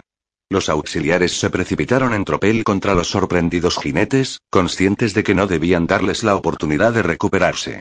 Por un momento los jinetes permanecieron en las sillas, petrificados de asombro cuando los romanos surgieron del tranquilo desierto y se arrojaron contra ellos. Cato echó un rápido vistazo para asegurarse de que su portaestandarte y los demás estaban con él y entonces se abalanzó contra el jinete más próximo. Estaba lo bastante cerca como para ver el rostro moreno y bordeado por una barba del jinete que lo miraba fijamente. El hombre soltó una maldición en su idioma y levantó la lanza para asirla por encima de su cabeza. Cato dio un último acelerón que lo situó al alcance de la lanza y estrelló su escudo contra el costado del hombre al tiempo que hundía la espada en el vientre del caballo y la volvía a sacar bajo un cálido chorro de sangre que en la oscuridad era negra como la brea. El jinete se tambaleó y fue arrojado de la silla cuando el animal herido se alejó de Cato con una sacudida. Ida por los caballos. Gritó Cato. Matad a los caballos. Se puso furioso por no haber dado antes la orden, cuando los soldados estaban preparados. Si aquellos hombres eran partos, o rebeldes de Palmira, tendrían menos posibilidades en la lucha a pie. Pero si conseguían abrirse camino y alejarse lo suficiente para utilizar sus arcos, la cosa cambiaba. Algunos de los soldados más próximos a Cato siguieron su ejemplo y hundieron sus hojas en las tripas del animal que tenían más cerca, o les cortaban los tendones de las patas provocando que se derrumbaran en el polvo que se arremolinaba en la salvaje refriega. Cato avanzó con cautela, lanzando rápidos vistazos para cerciorarse de que no lo atropellaran y lo pisotearan. Notó una súbita ráfaga de aire caliente y se volvió a tiempo de ver la cabeza de un caballo por encima de su hombro derecho. El jinete estaba inclinado en su silla, espada en ristre. Cato dio media vuelta y empujó el borde de su escudo hacia arriba, debajo del hocico del animal. La bestia se empinó y la hoja del jinete cortó el aire por encima de la cabeza de Cato, rozando brevemente su penacho de crin. Cato levantó la hoja y arremetió con ella formando un ángulo contra las sueltas vestiduras, clavándola en el costado de aquel hombre y rompiéndole una costilla antes de que la punta le perforara un pulmón y penetrara en su corazón. El hombre soltó un gemido y se derrumbó sobre la silla de montar. Las riendas se le escurrieron de los dedos y el caballo dio la vuelta y se alejó de Cato para adentrarse en el agolpamiento de las demás monturas y sus jinetes. Cato retrocedió unos pasos y vio el oscuro perfil el estandarte a una corta distancia por encima de sus hombres. Porta estandarte. Conmigo. Mientras esperaba a que el hombre se reuniera con él, Cato paseó la mirada por la contienda. Por lo que podía distinguir, los romanos llevaban la mejor parte. Macro y su corte se habían abalanzado contra la cabeza de la columna y la habían hecho retroceder, en tanto que la segunda Iliria se había lanzado diagonalmente contra el flanco. Sorprendidos en dos direcciones, los jinetes no habían tenido ocasión de formar para defenderse y simplemente intentaban sobrevivir al ataque de los soldados de infantería que se arremolinaban por los costados de sus monturas asestando tajos y mandobles tanto a hombres como a bestias. No era el estilo de combate al que estaban acostumbrados, ni en el que hubieran deseado enzarzarse. Se hallaban en desventaja y, a menos que encontraran una manera de alejarse de los romanos, acabarían hechos pedazos. Por su parte, los soldados de infantería estaban disfrutando de la oportunidad de matar a esos arqueros a caballo cuyo método de combate les parecía impropio de hombres. Cato miró a la derecha y vio que la cola de la columna enemiga se escabullía de sus soldados y se adentraba al galope en la oscuridad. Seguid. Gritó. Seguid adelante. Atacad, muchachos. Hizo una señal con la cabeza al portaestandarte, tomó aire, apretó los dientes y se precipitó nuevamente a la lucha. Los auxiliares lo siguieron de cerca y se unieron a la primera oleada de sus compañeros. El nuevo empuje de soldados abrió una nueva brecha a través de los jinetes, dividiéndolos en pequeños grupos que estaban siendo atacados por todas partes. Desde algún lugar a su izquierda, Cato oyó que Macro les gritaba a sus hombres. Matadlos. Acabad con estos cabrones. No dejéis que se escapen. Cato avanzó con cuidado entre los cuerpos yacentes. Había algunos caballos muertos, otros estaban heridos y coceaban, llenando la atmósfera con sus agudos relinchos de agonía y terror que se sumaban al ruido áspero y metálico de las armas y a los gritos de los hombres. Delante de él Cato vio que sus soldados atacaban a un grupo de jinetes y se apresuró a unirse a la lucha. Se abrió camino a empujones hasta encontrar un espacio, se agazapó para equilibrarse y avanzó detrás de su escudo con la espada alzada a un lado. Los jinetes que quedaban se habían recuperado de la sorpresa y esgrimieron sus espadas y escudos, listos para emprenderla con sus atacantes. Delante de Cato había un individuo montado en un caballo más grande y fuerte que los demás al que hacía virar hábilmente al tiempo que arremetía contra cualquier auxiliar que se pusiera a su alcance. Cato tensó los músculos y se fue acercando. El jinete se inclinó a un lado y su hoja describió un arco que zumbó en el aire antes de alcanzar el brazo en alto de uno de los soldados de Cato, cercenándoselo por debajo del codo. El hombre retrocedió con un chillido y su brazo armado, que seguía agarrando la espada, cayó al suelo a sus pies. El jinete gritó una orden por encima del hombro y varios de sus compañeros dieron la vuelta a sus monturas, las espolearon y cabalgaron hacia Cato y su portaestandarte. ¡Oh, mierda! El abanderado ya no tuvo tiempo de mascullar nada más. Tenían encima al enemigo. Cato levantó rápidamente el escudo, el pecho del caballo grande chocó contra él y Cato fue arrojado a un lado. Con el golpe se le entumeció el brazo izquierdo y el escudo se le escapó de los dedos. El impacto hizo que el caballo perdiera el paso un instante, pero fue suficiente. Detrás de Cato, el abanderado hincó una rodilla en el suelo y bajó la afilada punta del estandarte hacia el caballo. La bestia no pudo evitar el pendón y fue directa hacia él, clavándose en el pecho la punta del estandarte, cuyo travesaño se partió cuando el asta penetró en su cuerpo. El animal se estremeció y cayó de lado. El jinete soltó una maldición, saltó de la montura y se tiró encima de Cato. Ambos cayeron al suelo pesadamente y el impacto dejó sin aliento a Cato, que soltó un explosivo grito. En torno a ellos, los demás jinetes intentaban desesperadamente guiar sus monturas entre las desordenadas filas de los auxiliares y nadie se dio cuenta que el prefecto forcejeaba en el polvo con uno de los jinetes. Cato recibió en la cara el aliento de aquel hombre, que le golpeó el pecho con el antebrazo en tanto su otra mano soltaba la espada para coger la daga que llevaba en el costado. Cato seguía asiendo la espada con la mano derecha pero no podía moverla, por lo que le hundió a aquel hombre el pomo en las costillas. Vio que llevaba una especie de gorro en lugar de casco y que en sus ojos había un odio intenso y un deseo de matarlo. La daga se desenfundó con un ruido áspero y Kato vio que solo tenía un instante para salvarse.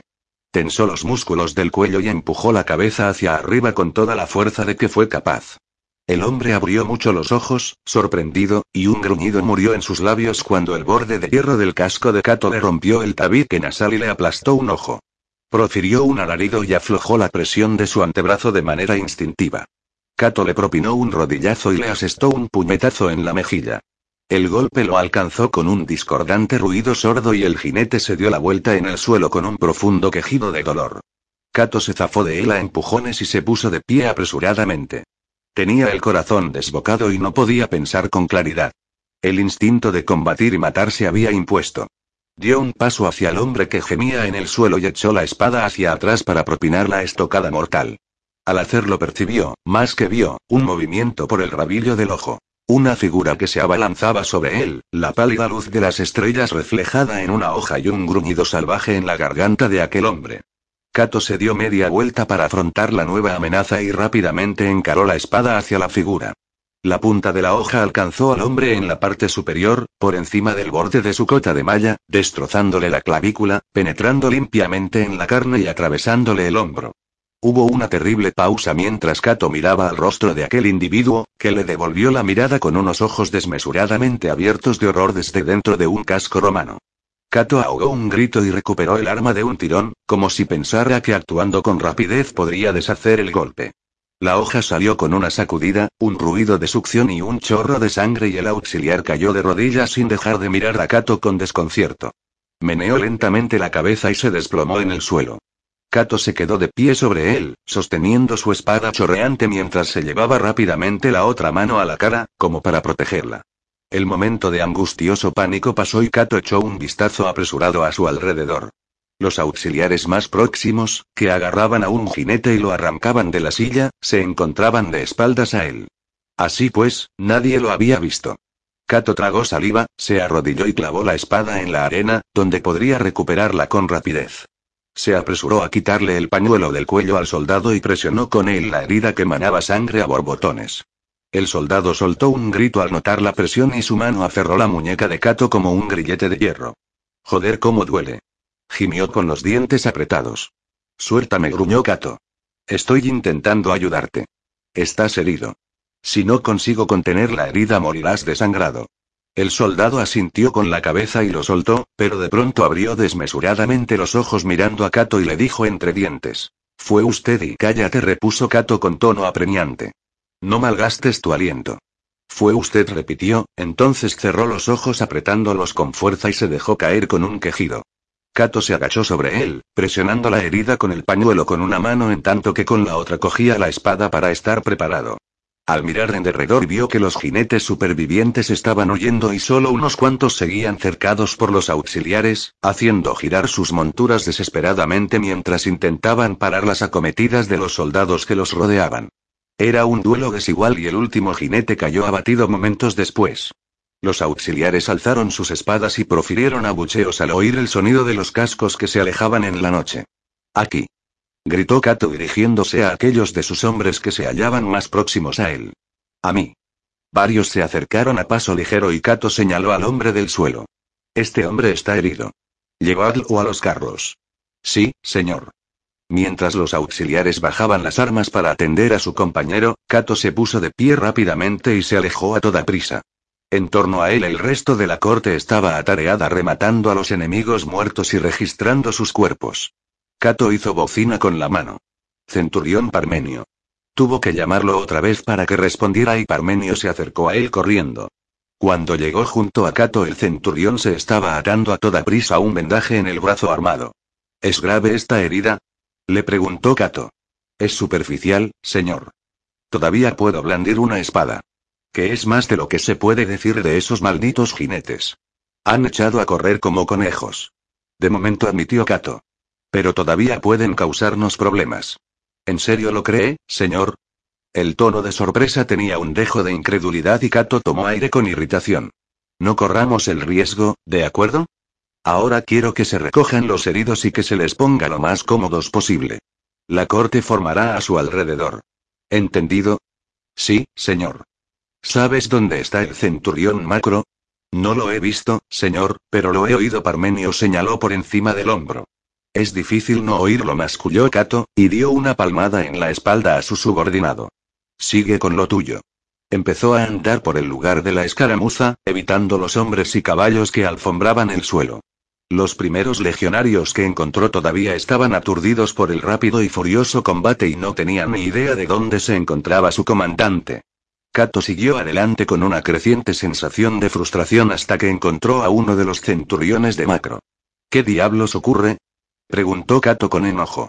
¿Por qué no volvéis a formar a vuestros hombres? Los hemos vencido, señor. No veo la necesidad. ¿Dónde está Macro? Junto al estandarte, señor. Allí.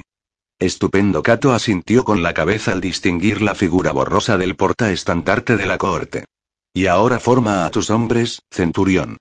Lo más rápidamente que puedas. Kato pasó junto a aquel hombre dándole un empujón y siguió andando a grandes zancadas. Centurión Macro. ¿Está ahí, señor? Kato. Una forma osuna se alzó en la oscuridad y Macro se acercó a él. Por todos los dioses que les hemos dado una buena paliza. Al menos debemos de haber acabado con la mitad. Tal vez, pero es la otra mitad la que me preocupa. Han salido corriendo para salvar el pellejo, muchacho. Rió Macro, alborozado. Dudo que se detengan hasta el amanecer. Se detendrán mucho antes, replicó Cato en voz baja. Señaló el cadáver de uno de los jinetes desparramado junto a su montura a poca distancia. Mire. Aquel lleva un arco. Hay muchos como él ahí afuera. Macro examinó el cuerpo y le dio con el pie, ¿Partos? Cato miró el cadáver ataviado con unas vestiduras ligeras. Junto a su cabeza había un casco cónico con un borde de tela retorcida. Podría ser.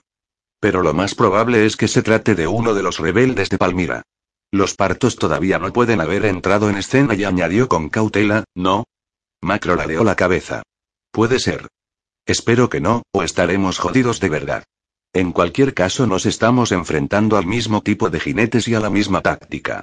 Tal vez los hayamos sorprendido, pero en cuanto se hallen a una distancia prudencial y vuelvan a formar vendrán a por nosotros. ¿Vendrán a por nosotros? Macro meneó la cabeza. Después de la tunda que les hemos dado. No lo creo. Macro, ahora que la sorpresa ha desaparecido pueden utilizar sus arcos y eliminarnos a su antojo. Cato se dio una palmada en el muslo. Lástima que no termináramos con todos ellos. Lo hicimos muy bien, insistió Macro. De todos modos, será mejor que haga formar a mis muchachos. Por si acaso.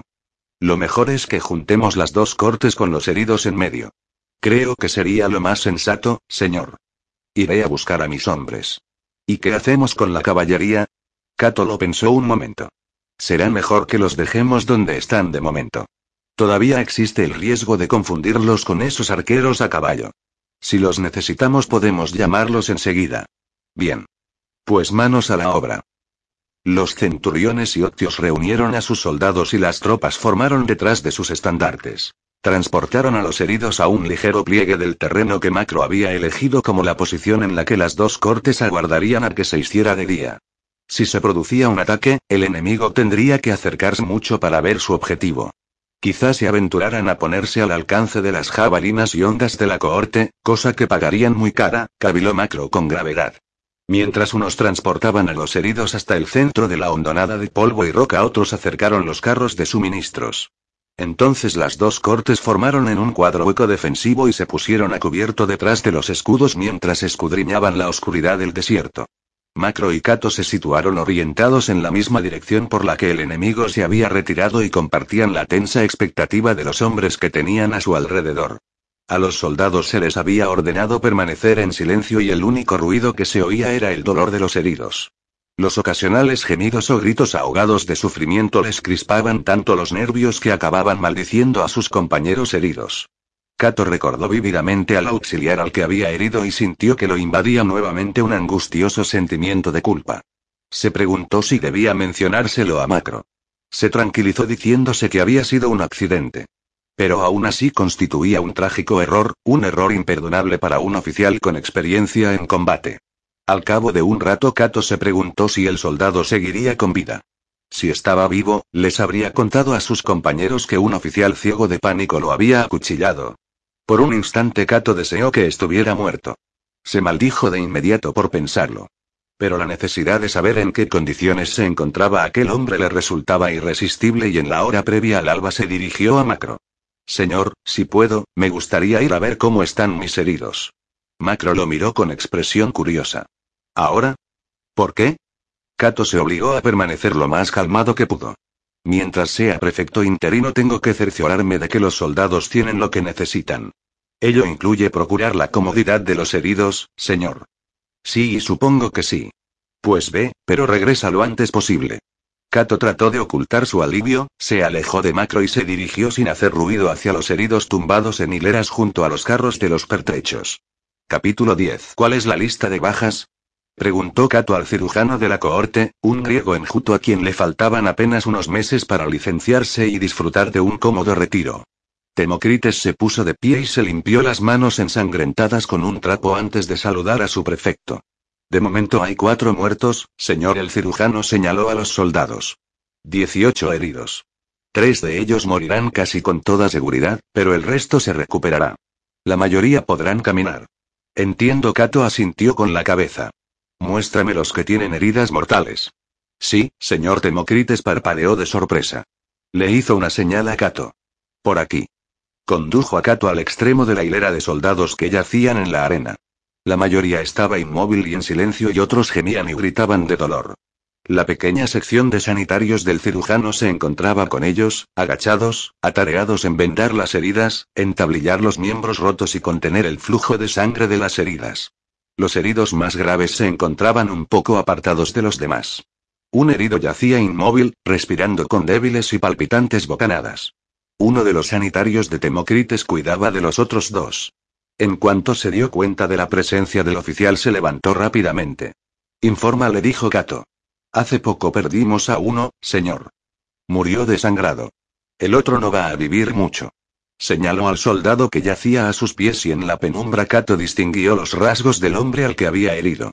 El corazón se le aceleró por unos instantes y notó que se ruborizaba de vergüenza y culpabilidad, dando gracias porque aún fuera de noche y su expresión resultara difícil de interpretar bajo el pálido resplandor de las estrellas. Era consciente de que el sanitario lo miraba fijamente. Se aclaró la garganta y preguntó, ¿Cómo se llama este hombre? Tras una pausa el sanitario respondió, Gallo primo, señor. Cato se agachó junto al soldado y vaciló un momento antes de darle unas palmaditas en el hombro sano. El soldado se sobresaltó, volvió rápidamente la cabeza del suelo y miró a Cato con los ojos muy abiertos. Cato forzó una sonrisa. No te preocupes, primo. Se van a ocupar de ti. Lo juro. Al oír sus palabras, el auxiliar intentó evitar que su superior lo tocara. Una oleada de furia invadió a Cato, que maldijo su falta de consideración. Podría haberme expresado mucho mejor. Punto. Intentó dar un tono tranquilizador a su voz y continuó diciendo. Te van a cuidar. Es usted y masculló primo, e hizo una mueca cuando lo invadió una oleada de dolor que le obligó a apretar los dientes mientras se esforzaba por resistirlo. De repente su mano se aferró a la muñeca de Cato y sus dedos rodearon la carne como un grillete. Mientras el auxiliar soportaba el dolor, Cato intentó liberarse, pero no podía hacerlo sin hacer un indecoroso uso de la fuerza delante del sanitario. Empezó a separar los dedos, maravillándose ante la fuerza con la que lo agarraba el herido. Se oyó un repentino zumbido y algo cayó en la arena cerca de Cato con un golpe sordo. Cato se volvió y vio el asta de una flecha que sobresalía del suelo a una espada de distancia de su bota. El sanitario retrocedió asustado y Cato se dio cuenta del peligro que corrían todos. Ya no tenía tiempo para primo. Cato liberó la mano de un tirón y se puso de pie. Nos disparan flechas. Poneos a cubierto. De pronto el aire se llenó de un sonido parecido al susurro de las hojas en medio de un fuerte viento y los soldados se apresuraron a resguardarse debajo de sus escudos. Cato agarró el suyo y lo alzó rápidamente encima de la cabeza al tiempo que repetía la orden a voz en cuello. En torno a él las finas y oscuras saetas brotaban del suelo como tallos de trigo y algunas aguijoneaban los escudos con un chasquido. El fuerte grito de un auxiliar significó que no había reaccionado a tiempo. Cato volvió la mirada y vio que los heridos y sanitarios no podían hacer nada bajo aquel aluvión de proyectiles. Fueron asaetados dos de los heridos. Uno fue alcanzado en la frente. La punta arponada le atravesó el cráneo y penetró en su cerebro, silenciando sus gemidos al instante. Cato hizo señas a los soldados más próximos. Vosotros. Cobijad a nuestros heridos. Deprisa. Los soldados se acercaron con renuencia a la hilera de muertos y heridos y cada uno cubrió como mejor pudo con el escudo a un compañero herido. Cuando vio que los sanitarios y los hombres a su cargo se hallaban protegidos, Cato regresó con el resto de sus soldados. Estos ya estaban formados cuando se dio la orden y habían respondido con rapidez, arrodillándose y refugiándose detrás de los escudos. Centurión Parmenio. Señor. Le respondió la voz de su ayudante desde allí cerca. Conmigo. Una forma oscura se acercó a él con un correteo por la arena. Parmenio. Toma el mando. Voy a buscar a Macro. Tenemos que juntar más a los soldados. Hacer un objetivo más pequeño. Tú asume el mando aquí. Sí, señor. Cato avanzó junto a las líneas de sus soldados hasta que llegó a los legionarios de Macro y se dirigió por detrás hacia el estandarte. Las primeras descargas de flechas se habían convertido en una lluvia continua que golpeteaba como si fuera granizo en tanto los arqueros encajaban las flechas, apuntaban y las soltaban a distinta velocidad. Por encima de los escudos y los cascos de los legionarios Cato pudo ver un atisbo de las fugaces figuras del enemigo que pasaban a caballo frente al cuadro romano disparando sus flechas. A Cato se le ocurrió que les resultaría igual de fácil apuntar a las dos cortes sin moverse del sitio, o incluso desmontados. Debían de estar luchando de la única manera que sabían, razonó. Pero mientras permanecieran fuera del alcance de las jabalinas estarían totalmente a salvo. En cuanto se dieran cuenta de ello los romanos tendrían problemas, y cuando rayara el alba dentro de unas pocas horas los arqueros a caballo dispondrían de un blanco muy fácil. Al llegar junto a Macro, que estaba acuclillado junto al estandarte, Cato saludó. La cosa está rendida. Macro esbozó una sonrisa atribulada. Parece que les toca a ellos darnos duro. Sí, señor. Tenemos que hacer algo antes de que caigan en la cuenta de la ventaja que tienen. ¿Hacer algo? Macro frunció los labios un momento. Está bien. Doblaremos las filas en dos. Sí, señor. Será lo mejor, coincidió Cato, y señaló los carros con un movimiento de la cabeza. Podríamos utilizar unas cuantas ondas para desanimarlos. Sí. Buena idea. Haré que algunos de mis muchachos se pongan a ello. ¿Cuánto tiempo cree que pasarán acribillándonos con sus flechas? Preguntó Cato cuando una flecha rebotó en su escudo con un fuerte golpe sordo. Hasta que se les acaben, me imagino. Eso es de mucha ayuda. Si haces una pregunta estúpida y Macro meneó la cabeza con sorna. Bueno, ya sabes cómo están las cosas. Los arqueros intentan debilitarnos. Siempre y cuando mantengamos la formación sobreviviremos. Si no, nos arrollarán con sus caballos y nos harán pedazos. ¿Quiere que dé la señal para que la caballería avance, señor? Todavía no.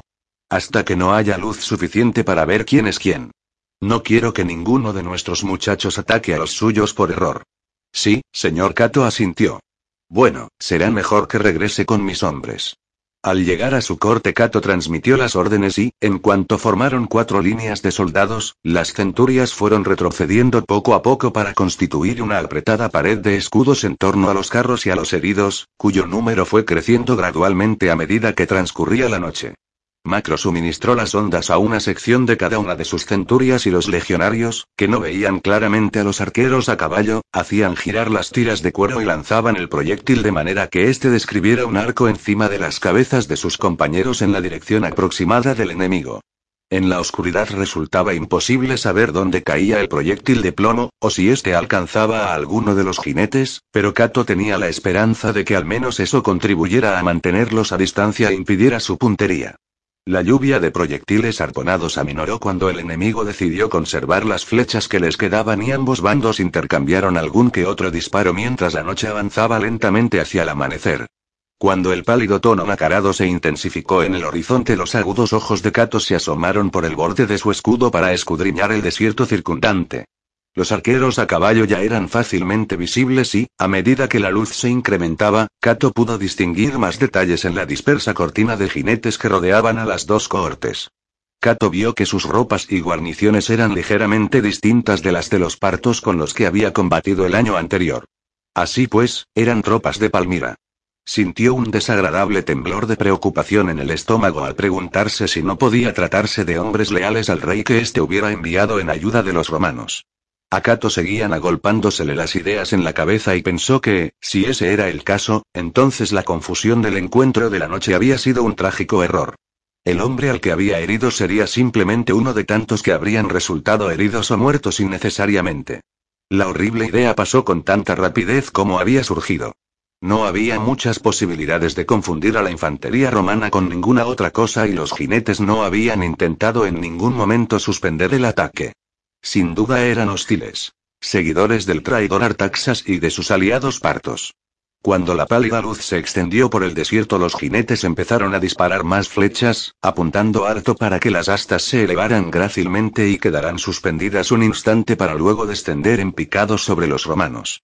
Aunque los auxiliares y legionarios se hallaban bien protegidos por sus escudos, las muías de los carros no, y Kato vio cómo eran abatidas, una tras otra, con unos lastimeros rebuznos de horror y dolor cuando las puntas de las flechas se clavaban profundamente en su carne. Sin embargo, Kato observó que al enemigo no le salía las cosas como quería, pues vio que uno de los arqueros salía súbitamente despedido hacia atrás en su silla y el arco se le caía de las manos cuando un proyectil de plomo le dio en la cabeza y lo mató. El cuerpo cayó de la silla con una pequeña explosión de polvo y los romanos profirieron una fuerte aclamación. Buen disparo. Bramó Macro desde el otro extremo del cuadro. Un denario para ese hombre, y por cada uno de los que tumbéis. La oferta de una recompensa tuvo su efecto y los honderos soltaron sus proyectiles con más rapidez, por lo que los jinetes los rehuyeron de inmediato situándose más fuera del alcance, donde los disparos no pudieran ser tan certeros. Kato observó que la descarga enemiga aminoraba hasta que hubo claros intervalos entre cada lluvia de flechas. Finalmente, cuando el sol se alzó por encima del horizonte y empezó a proyectar sombras alargadas por el desierto, los arqueros enemigos cesaron sus disparos y se retiraron a una corta distancia para desmontar y descansar a sus caballos mientras tomaban una comida rápida que sacaron de las alforjas. Parece que tenemos una especie de empate, masculló Parmenio. Ellos no pueden darnos y nosotros no podemos alcanzarlos. Al menos hasta que no se ordene avanzar a nuestra caballería. Sí, ya casi es momento de hacerlo. Kato se volvió a mirar a Macro y agitó el brazo para llamar la atención de su amigo. En cuanto Macro vio a Kato le dio su aprobación. Kato señaló a los dos bocineros situados detrás del estandarte de la segunda Iliria y Macro movió pausadamente la cabeza en señal de afirmación al entender sus intenciones. Cato se volvió a mirar a sus bocineros, pero, antes de que pudiera dar la orden, Parmenio lo agarró del brazo. Señor. Se mueven. Cato se dio la vuelta rápidamente y vio que los jinetes enemigos habían tirado sus raciones, volvían a subir apresuradamente a las sillas y sacaban los arcos de sus fundas. Parece que otra vez van a atacarnos. Que lo intenten, gruñó el centurión Parmenio. No van a romper el cuadro. No en un combate limpio. Cato sonrió brevemente. Estaba claro que Parmenio pertenecía a la gente del ejército romano que consideraba que los arqueros eran unos cobardes. Cato veía simplemente otro modo de hacer la guerra. Los arqueros tenían sus limitaciones, así como sus ventajas.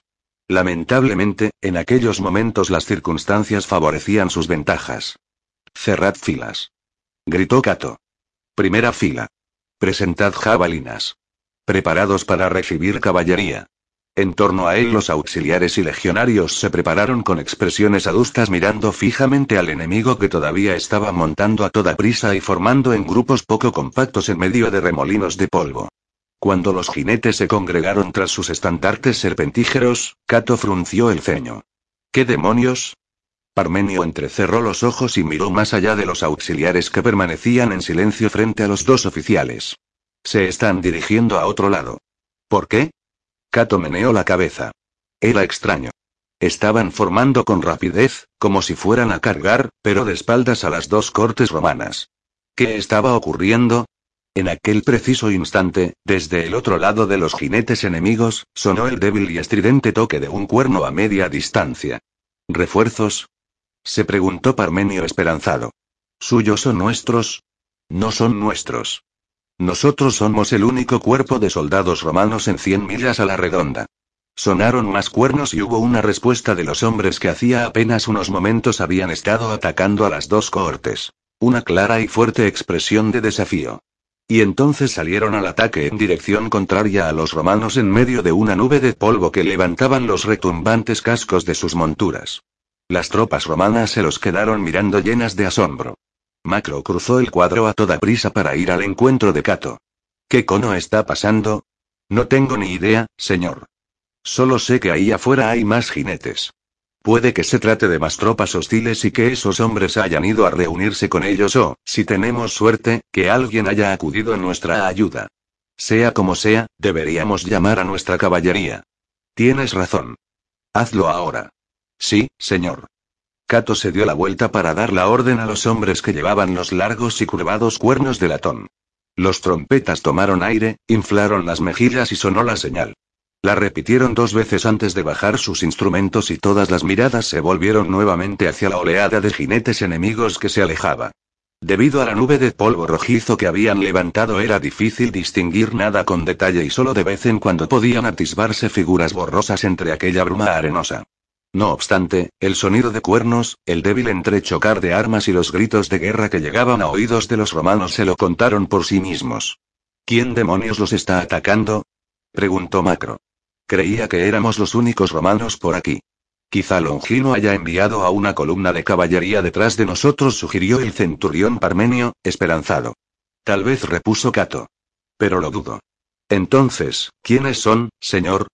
Pronto lo sabremos. Mientras los tres oficiales y sus soldados continuaban observando en silencio, la distante contienda se prolongó furiosamente. De vez en cuando una figura huía del combate y surgía de pronto de la nube de polvo para marcharse a toda prisa por el desierto. Aquí y allá aparecía un caballo sin jinete que se alejaba trotando sin rumbo. Por fin los sonidos de la batalla cesaron y reinó la calma mientras el sol se alzaba en el cielo y derramaba sus rayos rojos como la sangre por el paisaje. Parmenio se dio la vuelta y exclamó. Aquí llegan nuestros muchachos. Los cuatro escuadrones de caballería de la segunda Iliria galopaban hacia las dos cortes y su armadura brillaba bajo la primera luz de la mañana. Cato les dirigió una breve mirada y volvió nuevamente la vista. Respiró hondo. Mirad. Macro y Parmenio se volvieron y siguieron la dirección que señalaba el dedo extendido de Cato. Un jinete había salido de la nube de polvo que se asentaba poco a poco. Iba vestido de negro y los primeros rayos del sol se reflejaban caprichosamente en los ornamentos de plata de su arnés y su casco cónico.